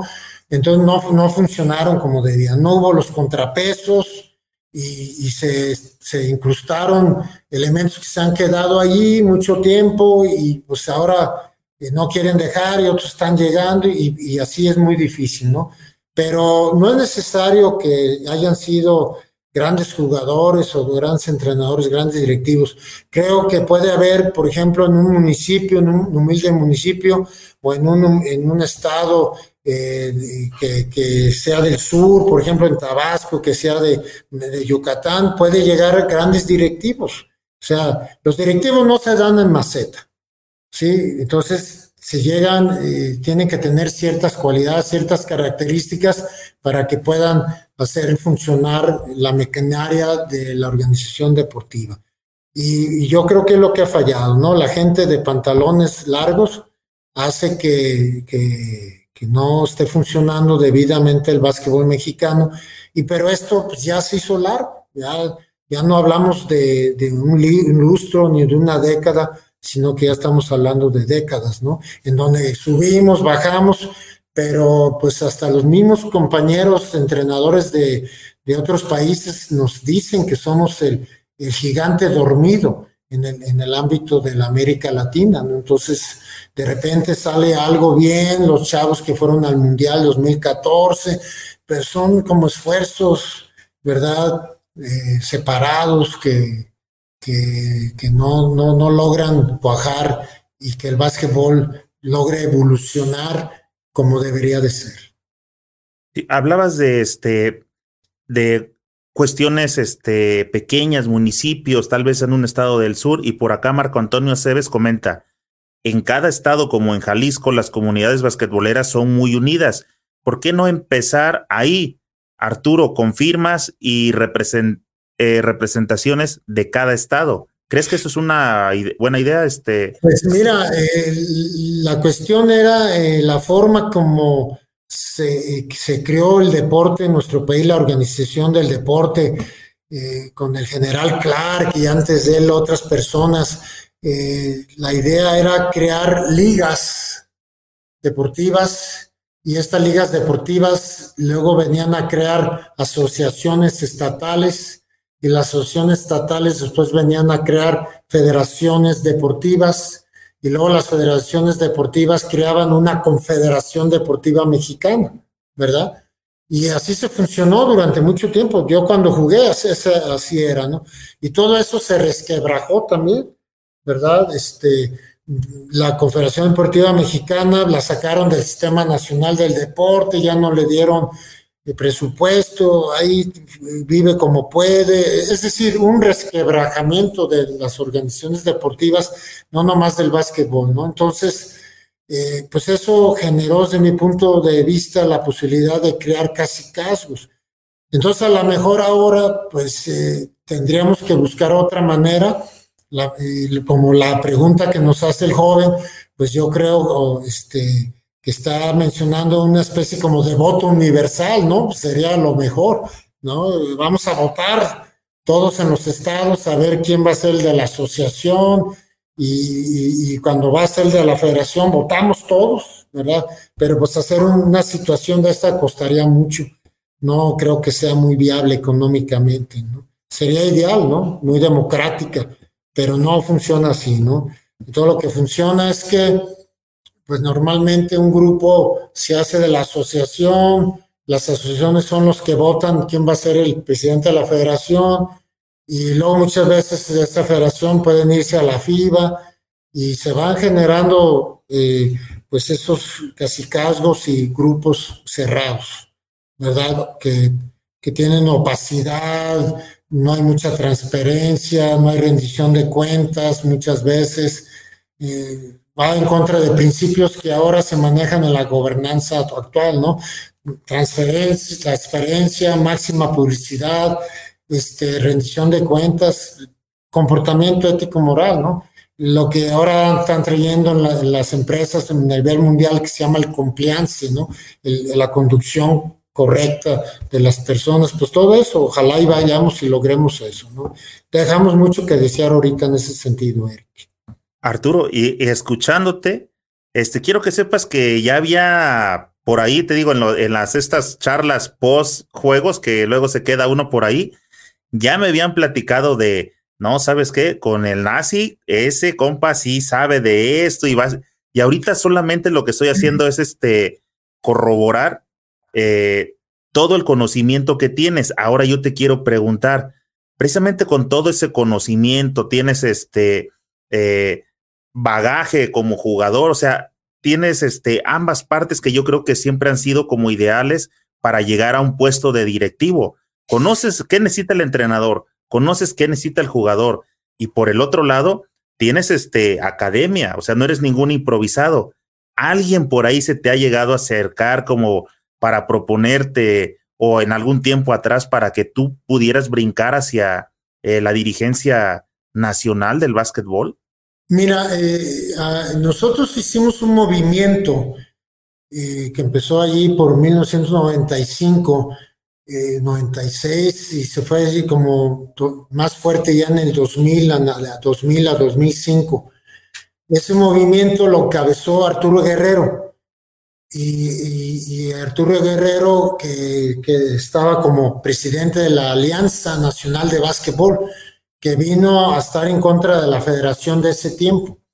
Eh, no estábamos de acuerdo cómo se estaba manejando esa federación, que era casi casi lo que decía una sola persona y es lo que yo te comento, no puede ser, eh, no podemos llegar a, a, lo que pasaba en Francia, ¿verdad? Que Luis XIV decía que el Estado soy yo. Imagínate qué nepotismo y qué, que llegar a ese grado de que una sola persona diga el Estado soy yo, pues es casi casi como decir que el básquetbol soy yo, pues eso no, no funciona en ningún lado, ¿no? Y luego de Luis, XV, Luis XIV vino Luis XV, ¿no? Pues después de mil, diluvio, su frase célebre. Bueno, pues le tocó pagar el pato a, Luis XVI y le cortaron la cabeza. Es decir, esas concentraciones de poder ya no pueden ser. Tiene que haber contrapesos, y, si no son así, pues no, no funcionan bien y terminan eh, mal esa, esa, situación. Entonces nosotros hicimos este movimiento cabezado por Arturo Guerrero, Lorenzo Tomás, secretario general, eh, vicepresidente, y a mí eh, Arturo Guerrero me invitó como secretario general, y ahí estuvimos haciendo nuestra lucha, ¿no? En una época donde pues predominaban ciertos eh, personajes en el deporte que, que, pues tenían mucha influencia, ¿no? Y eso influían al, al básquetbol y a todo el deporte, ¿no? Entonces, este, pues siempre ha sido muy difícil. se logró algo y hasta ahí llegamos, hicimos nuestro esfuerzo, pusimos nuestro granito de arena, pero no se pudo concretar. Después de eso, pues me han invitado, hemos, estoy ahorita como secretario técnico de la, de la Asociación de Básquetbol Estudiantil y ahora como secretario técnico de la MED, de esta Asociación de Entrenadores. Y bueno, pues en lo que me inviten, yo me siento comprometido con mi deporte, pero por ejemplo, eh, mi mejor etapa, para haber ya encabezado movimientos, ya pasaron, ¿no? Y ahora por eso ahorita Palmita y Arroyos y el Sagayachi o todos los que quieran, ¿no? Creo que yo este, lo, que los puedo apoyar ya, ya mi mejor momento, pues fue cuando estuvo, estuvimos con la Alianza Nacional de Básquetbol, que traíamos todavía fuerza y, y, nos sentíamos bien. Eh, físicamente. Y ahorita me siento bien, pero bueno, ya también hay que entender que la edad nos va alcanzando, ¿no? Y, pero bueno, ahí estamos haciendo nuestra lucha, Eric, conforme a nuestra visión de lo que es el básquetbol. Yo creo que cualquier eh, directiva en lo, de, en lo deportivo, si el deporte no se maneja como es debido, hace daño. Entonces el deporte tiene que ser bien dirigido, y ahí están los principios ya establecidos en la Constitución y están establecidos en las leyes y son los que hemos estado comentando, ¿no? Entonces, este, mientras no se dirija así, si no hay rendición de cuentas, si hay opacidad, si, si no estamos en lo oscurito, un grupito y tomando las decisiones que van a impactar a todo el básquetbol, unos cuantos, y en vez de darlas a conocer, en vez de que se voten, bueno, pues eso no tiene futuro. Será un beneficio individual para esos grupos, ¿no? Pero no será un beneficio para los basquetbolistas. Arturo, comentabas, eso fue en el 95, estamos hablando de 25 pues años. Empezó, empezó, allí, pero propiamente se hizo más fuerte ya en el 2000 cuando lo encabezó Arturo Guerrero ¿verdad? Y pues hubo, fue echarle ganas, una lucha, eh, de poner tiempo, dinero, pues esto es tu deporte, ¿no? Pero no concretó, o sea, no se pudo concretar, estuvo cerca de concretarse, pero luego ya también hubo divisiones y es, es complicado. La naturaleza, la naturaleza humana es complicada, ¿no? Sí. Yo ahorita actualmente con esta acción de entrenadores de la MEP, yo me siento muy a gusto, me, siento muy contento y, creo en mis compañeros que se han estado integrando, que ya los hemos mencionado y, creo que va a funcionar bien esta asociación de entrenadores. Porque creo que esa gente que, está porque, le, porque siente un compromiso con su deporte, ¿no? Sí, te preguntaba de eso porque comentabas eso de este, batallamos, hicimos, estuvimos a punto hace 20 años y dijiste las cuestiones eran difíciles. Yo te quiero preguntar, ¿crees que 20 años después, o sea, ahora 2020, hay, hay mejores condiciones para que ese cambio ya se pudiera dar? No estoy cierto, ¿eh? no estoy seguro. Eh, no, no creo que vaya a ser un movimiento fácil. Creo que va a haber una lucha intensa y va a seguir este, y habiendo una desunión, creo que va a ser más fácil unirlo por sectores, ¿no? Que se unan los entrenadores, los árbitros, los jugadores, ¿no? Ojalá y también los jugadores lleguen a ser en, su momento una asociación nacional de jugadores también, y son asociaciones que tienen todo el mundo, ¿no? Para defender sus derechos y cumplir con sus obligaciones. Sí, eh, Arturo, siempre este, y te agradezco que hayas sido este, abierto. La verdad, este, me, me gustaron tus puntos de vista. O sea, no, no creo que no te guardaste nada y, y, realmente eso es lo que creo que tenemos que hacer precisamente para que toda la gente que está alrededor del básquetbol eh, reciba una opinión diferente. No solamente es lo que dice la prensa, no solamente es lo que dicen los involucrados en este, dentro de, de esta situación. Y este es un tema que aquí a la gente y en lo particular me gusta tocar precisamente para poder ver desde dónde podemos combatir la problemática, ¿no? ¿Dónde está realmente el punto que deberíamos trabajar para poder este, salir adelante, sobre todo con las nuevas generaciones que son las que están afectadas? Sí, y como tú dices, o sea, nadie tiene la verdad absoluta, todos tenemos nuestra visión, pero para eso, entre, entre, entre más se busque tener una visión democrática, eh, que es decir, dar la oportunidad de que las grandes decisiones pues las tomen por votaciones, ¿verdad? Y no un grupo hacia el, oscurito, etcétera, pues entonces eso es lo que permite que esto funcione, ¿verdad? Cuando ves grandes organizaciones deportivas, pues no es porque es una sola persona, sino que hay un grupo de personas que están manejando y respetando los principios mínimos de gobernanza que se deben de tener, ¿no? Y dentro de estos, pues son los principios y, reglas que hemos estado mencionando.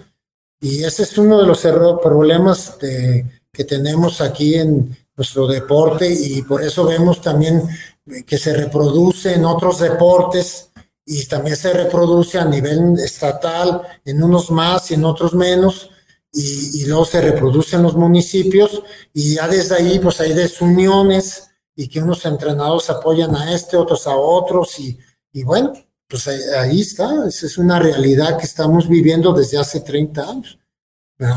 Porque antes pues había una sola federación y, y a partir de que se, a alguien se le ocurrió hacer otra, y bueno, pues otros dijeron otra y pues ahí empezó a haber una, un problema de autoridad, ¿verdad? Un problema de legitimación.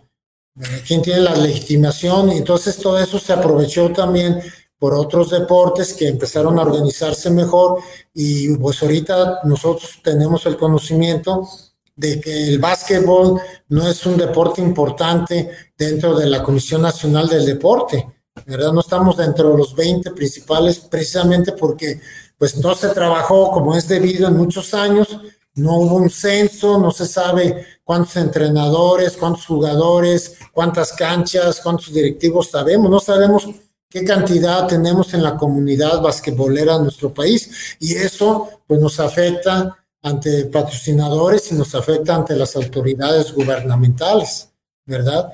Pues dicen, no, tan mal organizados que están que ni siquiera saben cuántos hay. Entonces, eh, eh, ahorita la de MEVA es una de las cuestiones que está haciendo, ¿no? Está buscando crear un censo para poder tener una mejor situación de negociación con la Comisión Nacional del Deporte.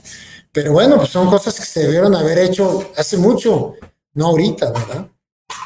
Entonces nosotros podemos ver países donde tú puedes ver con toda claridad cuántos miembros de la comunidad basquetbolera existen en un país ya sean jugadores y, además jugadores, me refiero al sector femenil y al sector, al sector este, varonil, es, es decir, eh, se tiene que respetar, ¿verdad? Eh, al, ámbito femenil, la igualdad de género.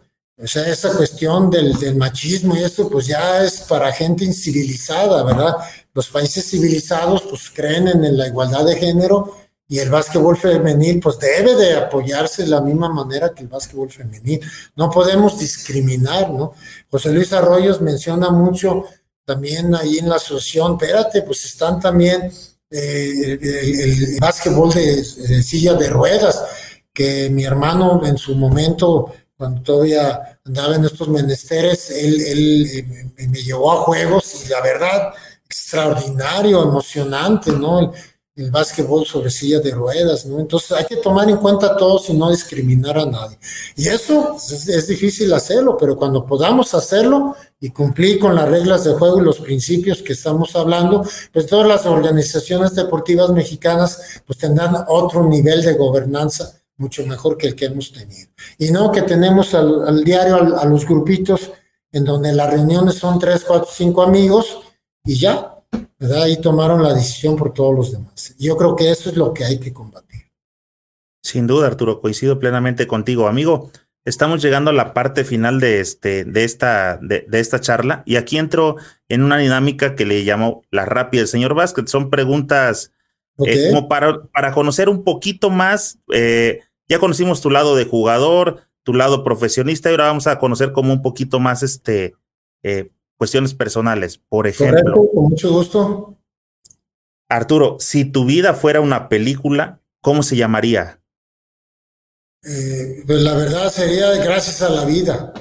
Estoy muy agradecido con la vida y lo que me ha dado. Veo, me gusta no nomás voltear hacia arriba, me gusta voltear hacia abajo y veo muchas personas en situaciones muy difíciles, tanto económicas o, en cuestiones de lesiones. Me siento muy afortunado, muy afortunado lo que me ha dado la vida y en ese sentido eh, yo le llamaría gracias a la vida como la canción, ¿verdad? De gracias a la vida. Arturo, ¿qué crees que sabes tú que no sabe nadie más? No, no, este, el mundo, el, mundo no se maneja de esa forma. Nadie es ermitaño. Todos, eh, eh, todos sabemos cuando hemos tenido la oportunidad de estar en la investigación, todos siempre utilizamos las investigaciones y los estudios, los conocimientos de las personas en el pasado que han producido y que ahora los estamos este, viniendo a utilizar. los adelantos tecnológicos, los adelantos en todos los sentidos del mundo actual no podrían ser si no fueran con las ideas de las personas que se fueron dando en otras épocas. Por ejemplo, ahí alguien decía que hubiera pasado si a Newton le hubieran dado un, adelanto tecnológico como los actuales, ¿verdad? esa mente prodigiosa que pudo establecer las leyes de la física sin tener los adelantos tecnológicos, ¿no? Entonces, eh, todo lo que yo sé y conozco, pues es lo que yo he leído y de la, información que yo he tenido y, el pensamiento que he generado gracias a esos eh, grandes pensadores y, de todo, ¿no? Porque también eh, los amigos, los entrenadores, eh, cualquier persona te pueden dar grandes consejos que te, te, ayudan en tu vida, ¿no? Y yo lo que agradezco más en mi vida es haberme conducido siempre en un buen camino, sin vicios, eh, siendo productivo en la vida y que todavía tenga la oportunidad ya en la tercera edad de estar siendo productivo, pues la verdad es para agradecerle a la vida. Tres cosas que modificarías del básquetbol mexicano.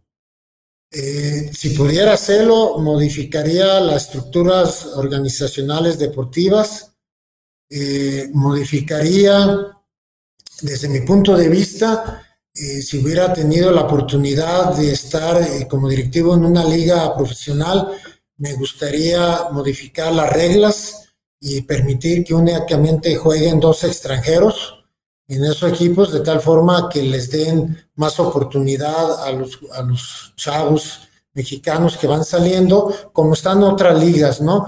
Aunque reconozco que es un punto contradictorio y que los empresarios tienen todo su derecho a tratar de dar el mayor espectáculo posible y cada quien tiene su, forma de pensar, ¿verdad?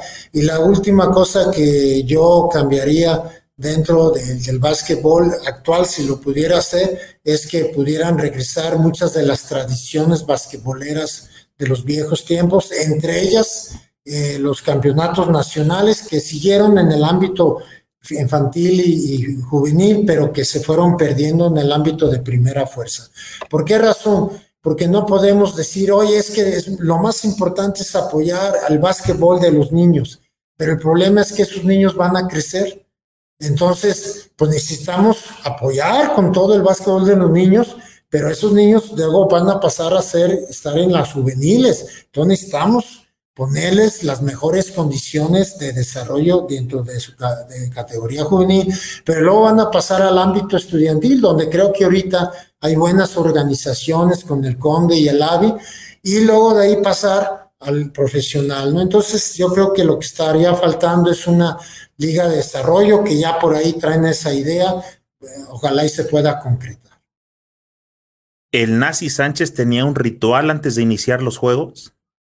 Eh, pues eh, el ritual principal que me gustaba era tratar de llegar temprano, tratar de empezar eh, de desconectarme de todo y tratar de concentrarme lo mejor posible ya para el partido correspondiente y calentar muy bien este, en el calentamiento de, con flexibilidad y tirar con mayor anticipación.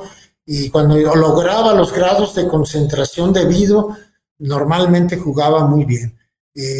Yo leí una vez de varios jugadores, grandes jugadores, que cuando ellos sentían que estaban en ese grado de concentración y que sentían que estaban jugando muy bien, que a veces sentían que estaban jugando en cámara lenta y yo llegué a tener ese sentimiento también cuando llegaba a ese grado de concentración.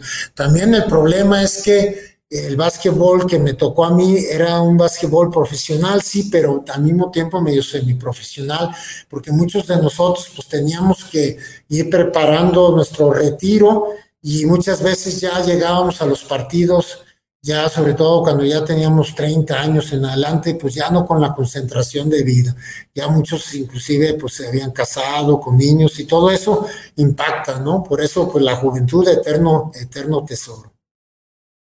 Comentabas también hace rato que el nazi era un tirador, inicialmente, bueno, casi bajaba tablero. Como poste, bajaba tableritos y, echaba media. Le pusieron el triple y lo, eh, lo empezaron a soltar al, triple. Me ayudó para que reconocieran los entrenadores que podía tirar de esa distancia, que no me costaba trabajo y que me gustaba jugar de frente hacia la canasta.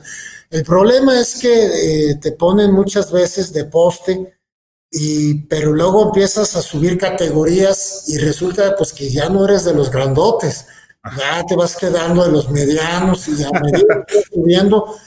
Realmente, por ejemplo, yo estoy muy satisfecho de un torneo que jugué en los Juegos Centroamericanos y del Caribe de, La Habana 1982, porque se acababa de retirar Toño Ayala y Rafael Palomar estaba lastimado.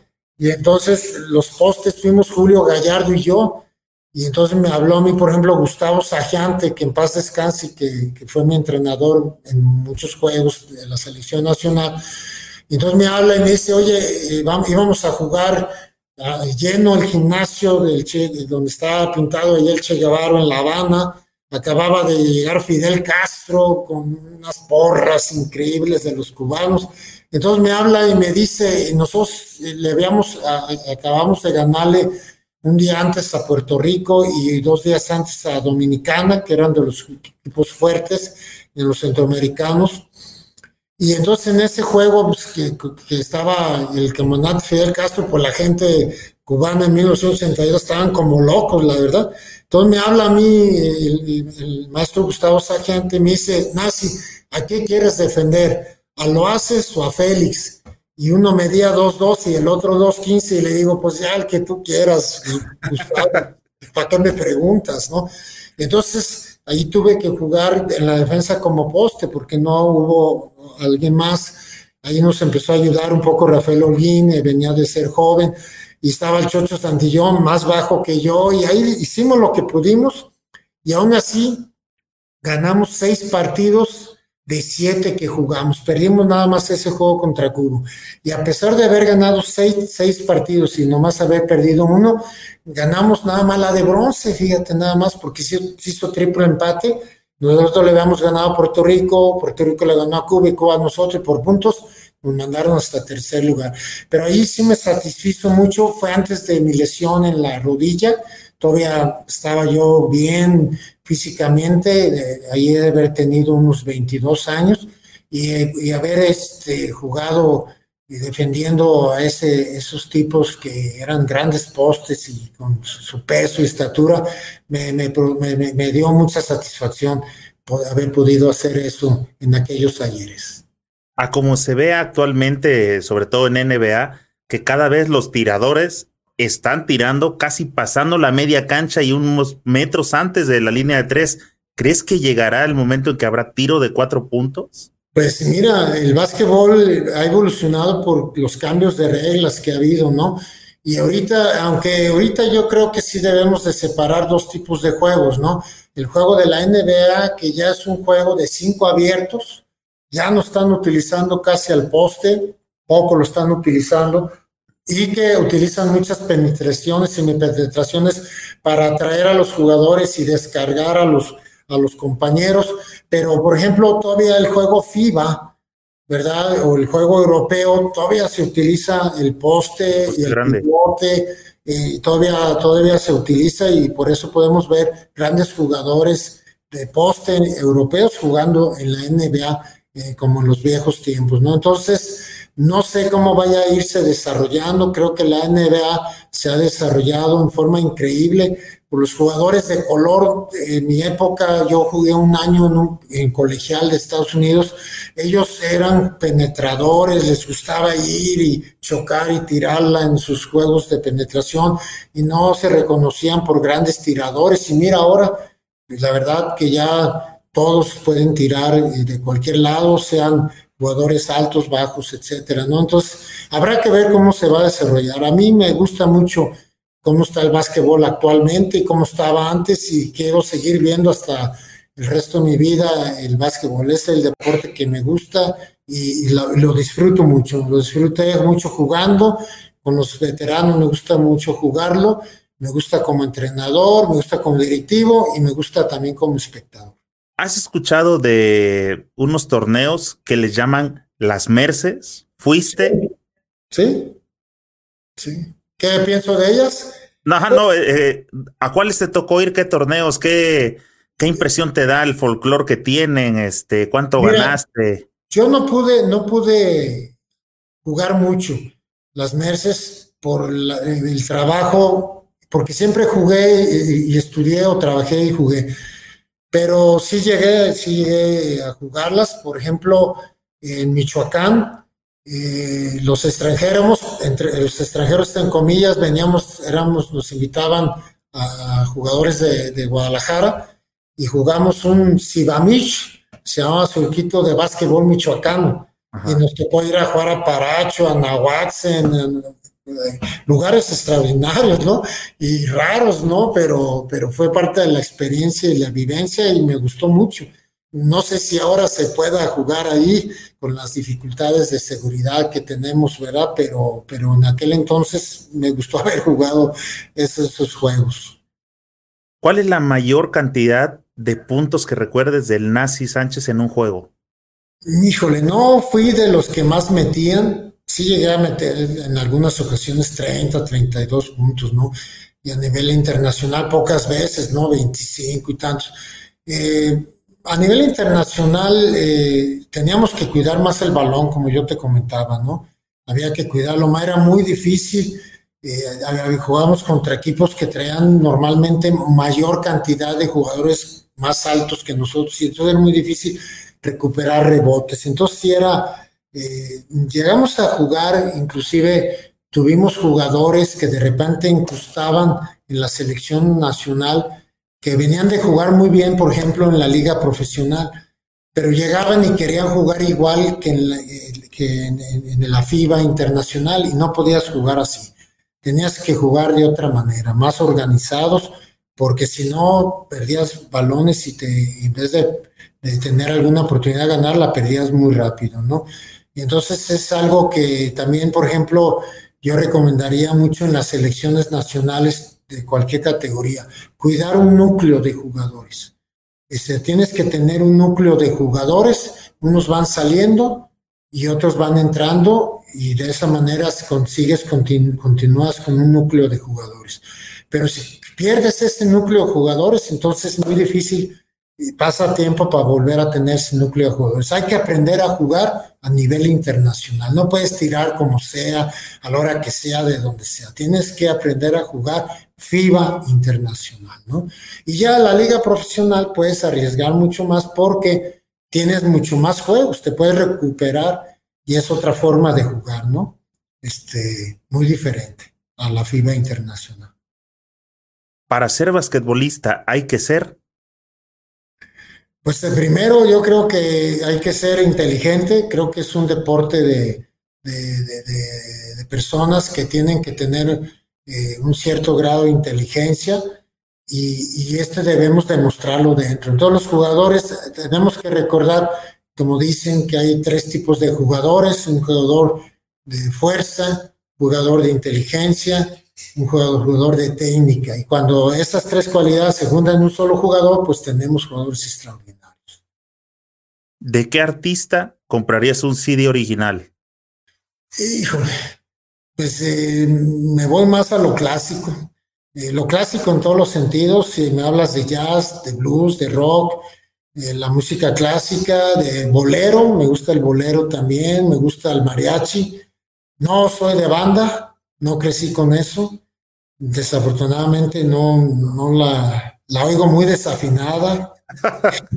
Este, tuve oportunidad de estudiar algo de música hace mucho tiempo y todo la oigo desafinada no me gusta tampoco mucho el reggaetón, pues somos viejos, ¿no? Eh, si nos vamos, eh, vaya, me gusta más el mariachi, eh, si es clásico, me gusta más el, jazz, el blues, el rock clásico me gusta mucho.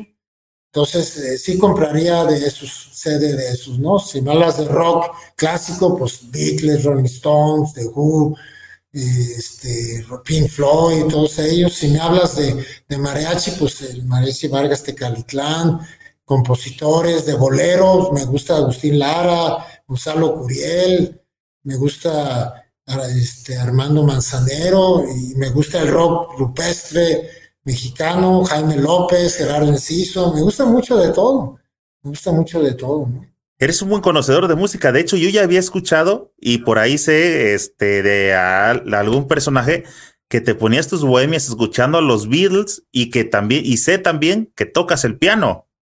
Pues eh, ya lo he dejado, ahí toco algo. No, no toco muy bien ya. Toco algo de guitarra, no muy bien, pero tuve mi época en la escuela de música tres años que también se me hizo una etapa muy bonita. Y este, no, pues eh, sí, sí, claro, la, bohemia me gusta mucho y me gustaba mucho más de joven, ¿verdad? Cuando todavía podíamos tomar cerveza, ahora casi no puedo ya tomar por, la, para cuidar la salud. No, este, pero, pero sí, sí me gusta oír la música que me, que me gusta. También ahí, como todo, nadie tiene la verdad absoluta, pero bueno, pues eh, entiendo cuáles son los elementos de la música, hay armonía, hay melodía, hay ritmo, ¿verdad? Y hay mejor armonía unas que otras, ¿verdad? Y hay mejor melodía unas que otras y mejor el ritmo, ¿no? Entonces, eh, algo entiendo de eso. Y bueno, me gusta mucho la música clásica también. Oye, me quiero imaginar una reunión entre tú y el señorón Mano Santa platicando, uno cantando y hablando de cuestiones musicales. Él es mucho de la música vernácula, ranchera. Llegamos a ya a tratar de cantar en Viena en más de alguna ocasión. es, mucho, de, Jorge Negrete, Pedro Infante, es muy mexicano, Guerras.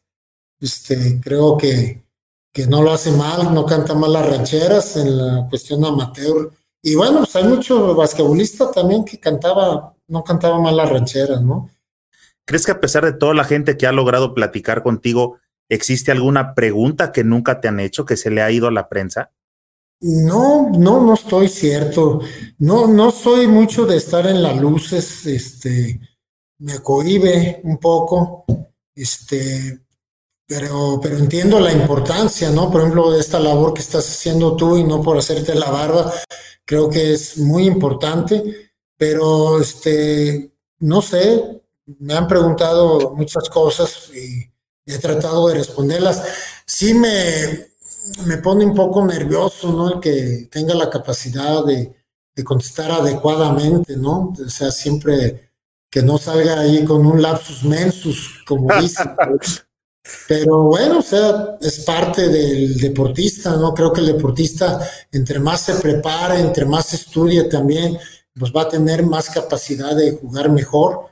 Y este, creo que el, deporte es una buena eh, forma de, prepararse, ¿no? Te puedes conseguir becas estudiantiles, etcétera, ¿no? Entonces, yo creo mucho lo que yo te decía, la fórmula de, del estudio y el básquetbol. Yo mi tío Antonio siempre nos, decía, eh, no andar como vaguitos de básquet nada más, ¿no? O sea, aprovechar el básquet, aprovechar el deporte, lo que todo lo que nos da, pero siempre unido al estudio o unido al trabajo. Entonces, lo que yo he seguido y me ha ido bien, gracias a Dios, y no me he metido problemas. Tratar de ser un buen ciudadano normal y con eso ya vamos, vamos bien. Este, estudios y deporte, una buena fórmula para enfrentar la vida. yo creo que es de las mejores, si no la mejor, una de las mejores. Sobre todo para aquellos, eh, eh, la verdad las cosas, yo soy de los que creo que hay una gran desigualdad en el mundo y en el país, lacerante. creo yo que, que no hay oportunidades para todos. Creo que hay gente que nunca ha tenido una sola oportunidad y que a nosotros nos haya dado el deporte tantas oportunidades de viajar al mundo, de conocer, de, darte otra visión completamente, de salir del barrio y, bueno, pues estar, por eso yo digo que, que la frase de mi vida pues es gracias a la vida, la verdad, que, que le estoy muy agradecido al deporte. Antes de cerrar, ya, ya estamos este, cerrando, este, Arturo, te quiero compartir un par de comentarios que tengo por aquí. Dice 915 Arquitectos desde YouTube.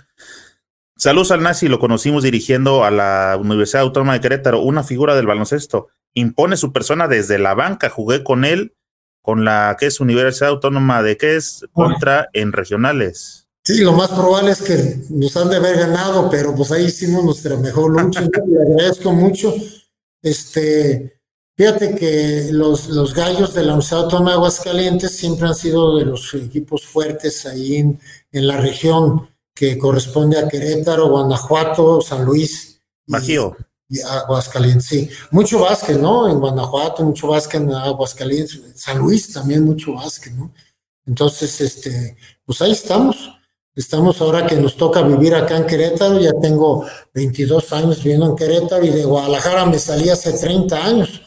Entonces, pues, pues eh, me gusta mucho ir, me gusta mucho la ciudad, pero bueno, pues así se dio la vida y, la chamba y todo está por acá. ¿Todavía hay amor por la torta ahogada, por las carnes en su jugo o ya quedaron en el olvido?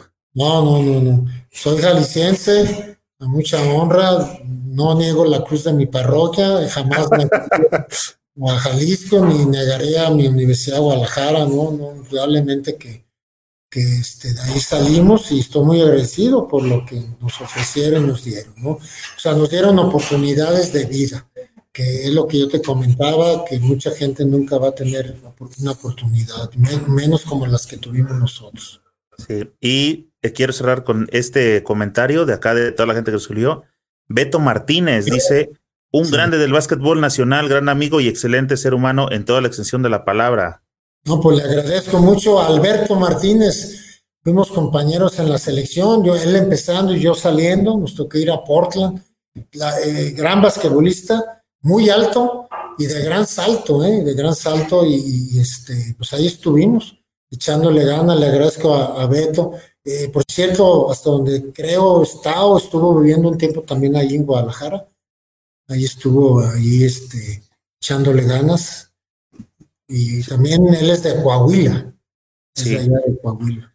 De hecho, este, don Beto Martínez, écheme un mensajito por ahí, porque también ya lo he, visto por acá en algunos podcasts comentando y lo he tratado de, de, contactar para que venga a platicar con nosotros, pero no ha tenido chance de que me responda. Así que si llega a estar por aquí conectado todavía, écheme la mano y este, nos gustaría que viniera a conversar acá con nosotros, a, aportar también desde su, su visión qué es lo que ve, este, que nos cuente su trayectoria para todos los que no tuvimos la oportunidad de verlos jugar. Este, Arturo, estamos llegando al final, amigo, pero quiero comentarte una anécdota que supe por ahí apenas, este, dentro de las muchas cosas que he escuchado de ti, quiero que me digas qué pasó ahí. Pues ojalá sea buena. Es, este, amigo, yo la escuché y dije, ¿es en serio? Yo he escuchado que, como lo pude percibir ahorita, pues te interesa el bien común, la justicia, o sea, tratar de ayudar a, yo creo que a, todos, ¿no? A, la gente. Bueno, pues parece que no, ¿no? Eh, a las cúpulas de pronto como que parece que ese objetivo no lo tienen como que muy claro. Pues... Mm, bueno, retomando la idea, amigo. tendríamos, que verlo de manera individual, ¿no? Cada persona, ¿no? Eh, retomando la anécdota, esta es referente totalmente a ti.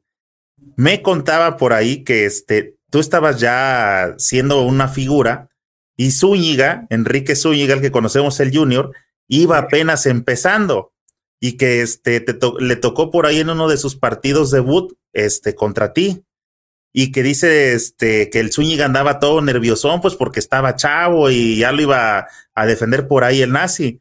y que el nazi este, le decía, tratando de orientarlo a él, que le decía, atácame, atácame, vete para allá y oriéntate para acá. Y yo no podía creer eso porque se me hacía como, y te lo decía para colmillarte o para coyotearte, me decía, no, es que en realidad me quería ayudar de qué debería ser dentro del terreno de juego. No me acuerdo, mira, no me acuerdo esa anécdota. Yo de Enrique Zúñiga, hijo, pues yo lo conocí desde niño, ¿no? O sea, muy chico, o sea, lo conocí a su hermano, o sea, y conozco bien a su familia, ¿no? Su mamá, y bueno, pues eh, su papá jugó conmigo, ¿no? Este, pero yo desde muy joven vi que Enrique tenía una gran facilidad para jugar desde niño, ¿no? Entonces, eh, si pasó eso, eh, yo creo que pues la estimación está, ¿no? Siempre ha estado y máximo cuando tú ves crecer a, una persona, ¿no? Y si pasó eso, pues eh, ojalá haya sido para bien. Pero yo creo que Enrique Zúñiga llegó ya con una facilidad para jugar tremenda. Y bueno, él jugó muy pequeño. Yo creo que estuvo, yo eh, tuve la oportunidad de dirigir en, la conferencia de básquetbol profesional a la Universidad de Guadalajara y él inició como mi guardia eh, titular, pero yo creo que él tenía como 16 años, pero nomás jugó como dos semanas o tres y se, se fue a estudiar a, creo que Arizona, ¿no? Entonces, pues eso demuestra la, la, facilidad, y su, y su grandeza de básquetbol que ya traía desde muy joven Enrique Zúñiga, hijo, ¿no? Entonces, pues él nació en el básquetbol también, pues nació y, y bueno, pues hay una gran estimación, él ahorita es el entrenador de los juveniles y creo que lo está haciendo bastante bien, ¿no? Tiene, tiene eh, pues mucha posibilidad de triunfar también ahora como entrenador. Sí, Arturo, lo tuviste dos, tres semanas que no hubo el tiempo necesario para corregirle su mecánica de tiro de que hiciera que su balón lo tirara girando hacia atrás? Bueno, eh, eh, era difícil ya corregir este en ese momento, en plena temporada, pero con nosotros jugó muy bien, ¿eh? Jugó muy bien y, tenía una gran capacidad de, de, organización, de organizar al equipo y era, te daba mucha seguridad, ¿no? Con él estando como guardia y también comprendía muy bien eh, los momentos de juego y todo eso, y, nos fue muy bien cuando, mientras él estuvo. Ya después, pues tuvimos que, buscar este, eh, otros, algunos otros jugadores. Eh, Paco Siller, que por cierto estuvo en la UDG, pues él tuvo que irse a la universidad, entonces ahí, ahí anduvimos buscando y nos trajimos allá del Distrito Federal al buen Chava Alguero, que fue un gran jugador profesional también en sus tiempos. Eh, sin duda, eh, Zúñiga, un buen jugador, dice por acá, y con este cierro, Víctor del Río. Víctor, dice Arturo, te mando un abrazo y mis mejores deseos. Un orgullo haber coincidido contigo en la UNAM. Ah, sí, Víctor, no, pues gracias, Víctor, es un amigo mío de nuestro paso ahí por la UNAM. Él llegó a ser entrenador de, de equipo femenil de la UNAM. Y la verdad, alguien que le gusta muchísimo el deporte y en especial pues el básquetbol. Te agradezco mucho los comentarios, Vic como siempre, no sabe fallar.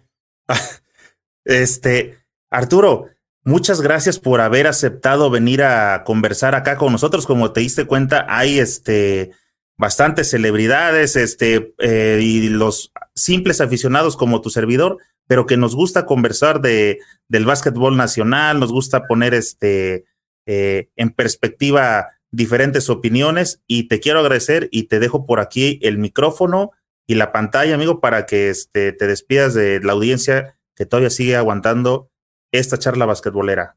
No, pues antes que nada, agradecer a, todos los escuchas de que pues, hayan seguido esta plática y, y, los que se hayan acordado de mí, pues me da mucho gusto y les agradezco mucho. Siempre es bueno saludar amigos de los viejos tiempos y bueno, pues ahí estaremos donde se pueda con el básquetbol y a ti Eric te agradezco muchísimo la invitación. La verdad es eh, una cuestión de recordar los momentos y recordar los viejos tiempos que siempre es muy gratificante en nuestra vida y bueno, pues yo creo que hay que aprender a vivir las diferentes etapas de la vida, pero recordar aquellas épocas, la verdad es extraordinario. Te agradezco mucho la invitación. Arturo, muchas gracias. Eh, esperamos coincidir, espero llegar a coincidir por ti o contigo por ahí en alguna cancha. Este, claro que eh, sí. Saludarte personalmente y bueno, eh, por si no hayas checado por aquí esto, ya llevamos alrededor de unos pasaditos de unos 30 invitados junto contigo y todos existen a través de YouTube. Tal vez con que entres a la televisión puedes este, checar algunos de los otros episodios que hemos tenido y vamos a seguir invitando por aquí a más personalidades de, este, de buen calibre como Arturo el Nazi Sánchez. No, ya me, me habían platicado, me había, supe que estuvo el Mochi Ruiz, Arturo Guerrero, el Saranza Arroyo, he sabido de muchos que había, había, que han estado. Y bueno, pues seguiré las pláticas, la verdad me interesa mucho el pensamiento de, todos. yo creo que es una forma de enriquecernos todos, ¿no? Entonces estaré yo al pendiente, Eric, con la ayuda de mis hijos en el apoyo del tecnológico, nunca hemos sido para eso, pero sí estaremos al pendiente porque la verdad es una forma de enriquecer eh, la opinión pública eh, de nuestra comunidad basquetbolera. Y por cierto, muchas gracias por ahí a tus hijos que este, se iban a mover, pero decidieron aguantar para que esta, por cualquier este desperfecto que pudiera suceder, que nunca falta, ¿no? Muy pesada. Sí, sí, sí, este, bueno. Bueno, muchachos, agradezco mucho, ¿verdad? Que ellos, este, mira, realmente tengo una familia muy bonita.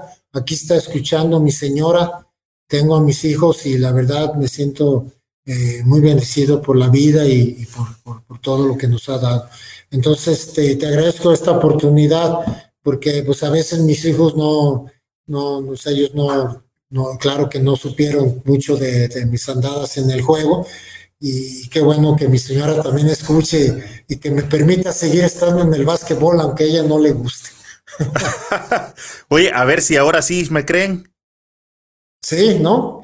Sí, sí, me ayuda para eso, me ayuda para que me crean. No, y sabes qué, este, aparte Arturo te comentaba de que eh, por las etapas en que han jugado varios de ustedes, este, no había, no hay material actualmente para poder verlos en acción. Entonces, por lo menos, este, estas charlas están quedando ya almacenadas en todo el internet. Bueno, están en YouTube, los puedes ver ya en tu, en la pantalla de tu televisión o puedes verlo a través de las redes. Entonces, tus nietos va a haber un programa, una, un video ya oficial en buena calidad donde van a poder eh, saber vida y obra de su abuelo, si de verdad fue, no fue, qué hizo, qué pasó. Te agradezco mucho, Eric. Yo creo que lo, eh, este, realmente es algo que hace falta. Nos faltaron muchos historiadores, ¿no? Historiadores del básquetbol, tenemos muy pocos, ¿no? Está el Charro allá en el distrito, Toño Mendiola, este, ahí este, en Guadalajara hay un periodista, Francisco Aguilar, que ha dicho que va a escribir la historia del básquetbol jalisciense y nos ha estado fallando, pero bueno, esperemos que, que algún día nos faltan nos falta crear memoria, crear memoria, ¿no? Tenemos mucha historia del básquetbol en todos los niveles, de básquetbol de barrio, básquetbol de todo tipo, y esto es una forma de, crear la memoria para las generaciones futuras. Hablando de, memorias, este, Arturo, te, repito, se me haces una persona, se nota la capacidad que, este, que tienes, este, lúcido, tienes experiencia. Le agradezco mucho, pero no, no te quisiera. día vendrá por ahí el, el, libro de Arturo el Nazi Sánchez? Mira, este, un libro de básquet no creo. No tengo tanto tiempo ahorita, pero sí traigo la idea de hacer una especie como de artículos mensuales, algo así. Y, déjame ver si me animo y a ir sacando mi visión del básquetbol y, y mis recuerdos, posiblemente eh, andamos en eso. Eh, la, realidad es que el, trabajo nos quita mucho tiempo. Me gustaría vivir del básquet, pero no, no nos lo permite. Necesitamos ah, estar también haciendo otras actividades y pues también tengo otra profesión y, estamos, y fíjate que me considero que tengo la profesión del básquet, de entrenador, pero también necesito, pues me estaré con la profesión de abogado y la verdad que a veces nos falta tiempo, pero bueno, más vale tener trabajo que no tenerlo, ¿verdad? Entonces ahí estamos. Arturo, nosotros estamos manejando la marca de Señor Basket y tengo un sitio web que se llama, bueno, es www.señorbasket.com. Dentro de ese eh, sitio tengo un espacio que no sé qué, cómo ubiques el tema, que se llaman blogs. ¿Sí los ubicas? ¿Lo dominas? He oído, no, no sé usarlos, ¿no? Pero sí he oído que la gente tiene blogs. El blog es un espacio tecnológico donde pueden hacer comentarios, sí. Exacto, eh, un blog, este, puedes desarrollar una idea la que quieras. Entonces, y, y, la gente entra y se suscribe y cada vez que, que uno sube un artículo, a la gente le llega en automático a los que están interesados en leer. Te agradezco, la, te agradezco, la, invitación, Eric. El espacio está abierto, Arturo. Y luego lo platicamos, sí. Más deja primero empezar a escribir. Eso es lo difícil. Pero sí, sí creo que mucha gente debería de escribir y sobre todo guardar la cuestión de la historia. Fíjate que eh, sé que están terminando, pero me gustaría decir lo siguiente. Eh, había una persona que le decían Raloa porque era Raúl Lomelí Aro. Inclusive te estoy hablando de los años 40, 30, 40, que hubo un equipo que se llamaba Raloa, Raúl Lomelí Aro. Y yo conocí al señor, ya lógicamente falleció, yo, yo creo que falleció hace unos 20 años, algo así. Yo lo conocí, ya era una persona grande, pero fue una persona muy involucrada en el básquetbol, en este caso de Jalisco, que yo creo que debe haber mucha gente así en los estados de nuestra República Mexicana. Y él tenía una, un, este, había guardado en un álbum periódicos, recortes de periódicos del básquetbol de Jalisco y algo de México desde 1902, fíjate nomás. Wow. Y yo llegué a verlo. Y, y, yo creo que eso se perdió, se perdió y, eso pues debió haber quedado eh, bajo el resguardo de alguna universidad o de alguna institución. A mí me duele mucho que en el básquetbol mexicano nos haya hecho falta muchos historiadores y esto que tú estás haciendo junto con otros esfuerzos que también se están haciendo, a lo mejor habría que hacer la Asociación Nacional de Historiadores del Básquetbol, fíjate, y esto es parte, ¿no? De guardar la memoria. Pues vamos a ver si surge una idea y, también por allí irnos, irnos a ayudar el básquetbol de que no suceda de que se pierda un álbum. Imagínate un álbum con recortes del básquetbol de 1902. Híjole, yo creo que es un, fue un crimen haber, haber dejado que eso se perdiera. Pero bueno, este sucede no creo que vaya a estar perdido. Tal vez anda por ahí para variar, ¿no? Medio arrumbado por ahí entre algunas cosas, pero hay que ubicar quién lo tiene. Pues los familiares de, de Raúl Omeliaro, posiblemente. Hay algunos, yo estoy cierto que hay gente en toda la República que tiene estos álbumes, pero fíjate que muchas veces la pasión del, del básquetbol a veces no, no, no sigue en la generación siguiente, ¿no? Y entonces, pues muchas veces puede acabar en el basurero un, esfuerzo de esta naturaleza. Arturo, pues por lo menos aquí te digo, llevamos un poco más de 30 episodios y gente como tú, como Mano Santa, Satanás, este, el Diablo, Palmita, Ávila, que ya vinieron a conversar con nosotros. Ahí está a disposición los videos para que un historiador venga a reforzar este ciertas cuestiones de lo que han este, Claro que sí, claro que sí.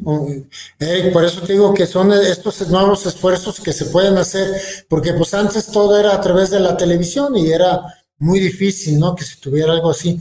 Y todos estos espacios pues, son una maravilla, ¿no? Realmente una maravilla. Y hay que aprovecharlos como lo estás haciendo tú. Arturo, nuevamente te agradezco, amigo. Estamos en contacto. Gracias por haber aceptado y seguimos en contacto. Y el blog, el espacio eh, de allá, Está libre para cuando quieras este, publicar tus memorias. Vamos a tomarte la palabra. Gracias, que estés muy bien. Gracias a todos y gracias a ti, Eric. Hasta luego. Hasta luego. Amigos, nuevamente, gracias por haberme acompañado en otro episodio del podcast basquetbolero Tiempo Fuera. ¿Qué jugador de la vieja guardia, de la nueva camada o de las chicas te gustaría ver aquí en este podcast conversando con nosotros? Te recuerdo que en YouTube, suscríbete, viene una campanita y pícale esa campana, actívala para que te lleguen los avisos de cada vez que vamos a empezar a transmitir. Si nos quieres escuchar eh, aprovechando que vas viajando en carretera o vas en el tráfico, estás atorado, ponle ahí donde escuchas música en iTunes, en Evox, en Spotify y en todas las plataformas de podcast. Ahí búscale señor Basket, pícale para que te lleguen las notificaciones este, al, al instante de todos los audios que estamos subiendo. En Facebook tienes que darle me gusta y compártelo con tus amigos para que cada vez seamos más los que integramos esta comunidad basquetbolera. Te recuerdo que este episodio fue patrocinado por el único, el primer suplemento creado especialmente para todos los amantes del básquetbol. Consíguelo en Amazon y en señorbasket.com. Nos vemos pronto en alguna cancha.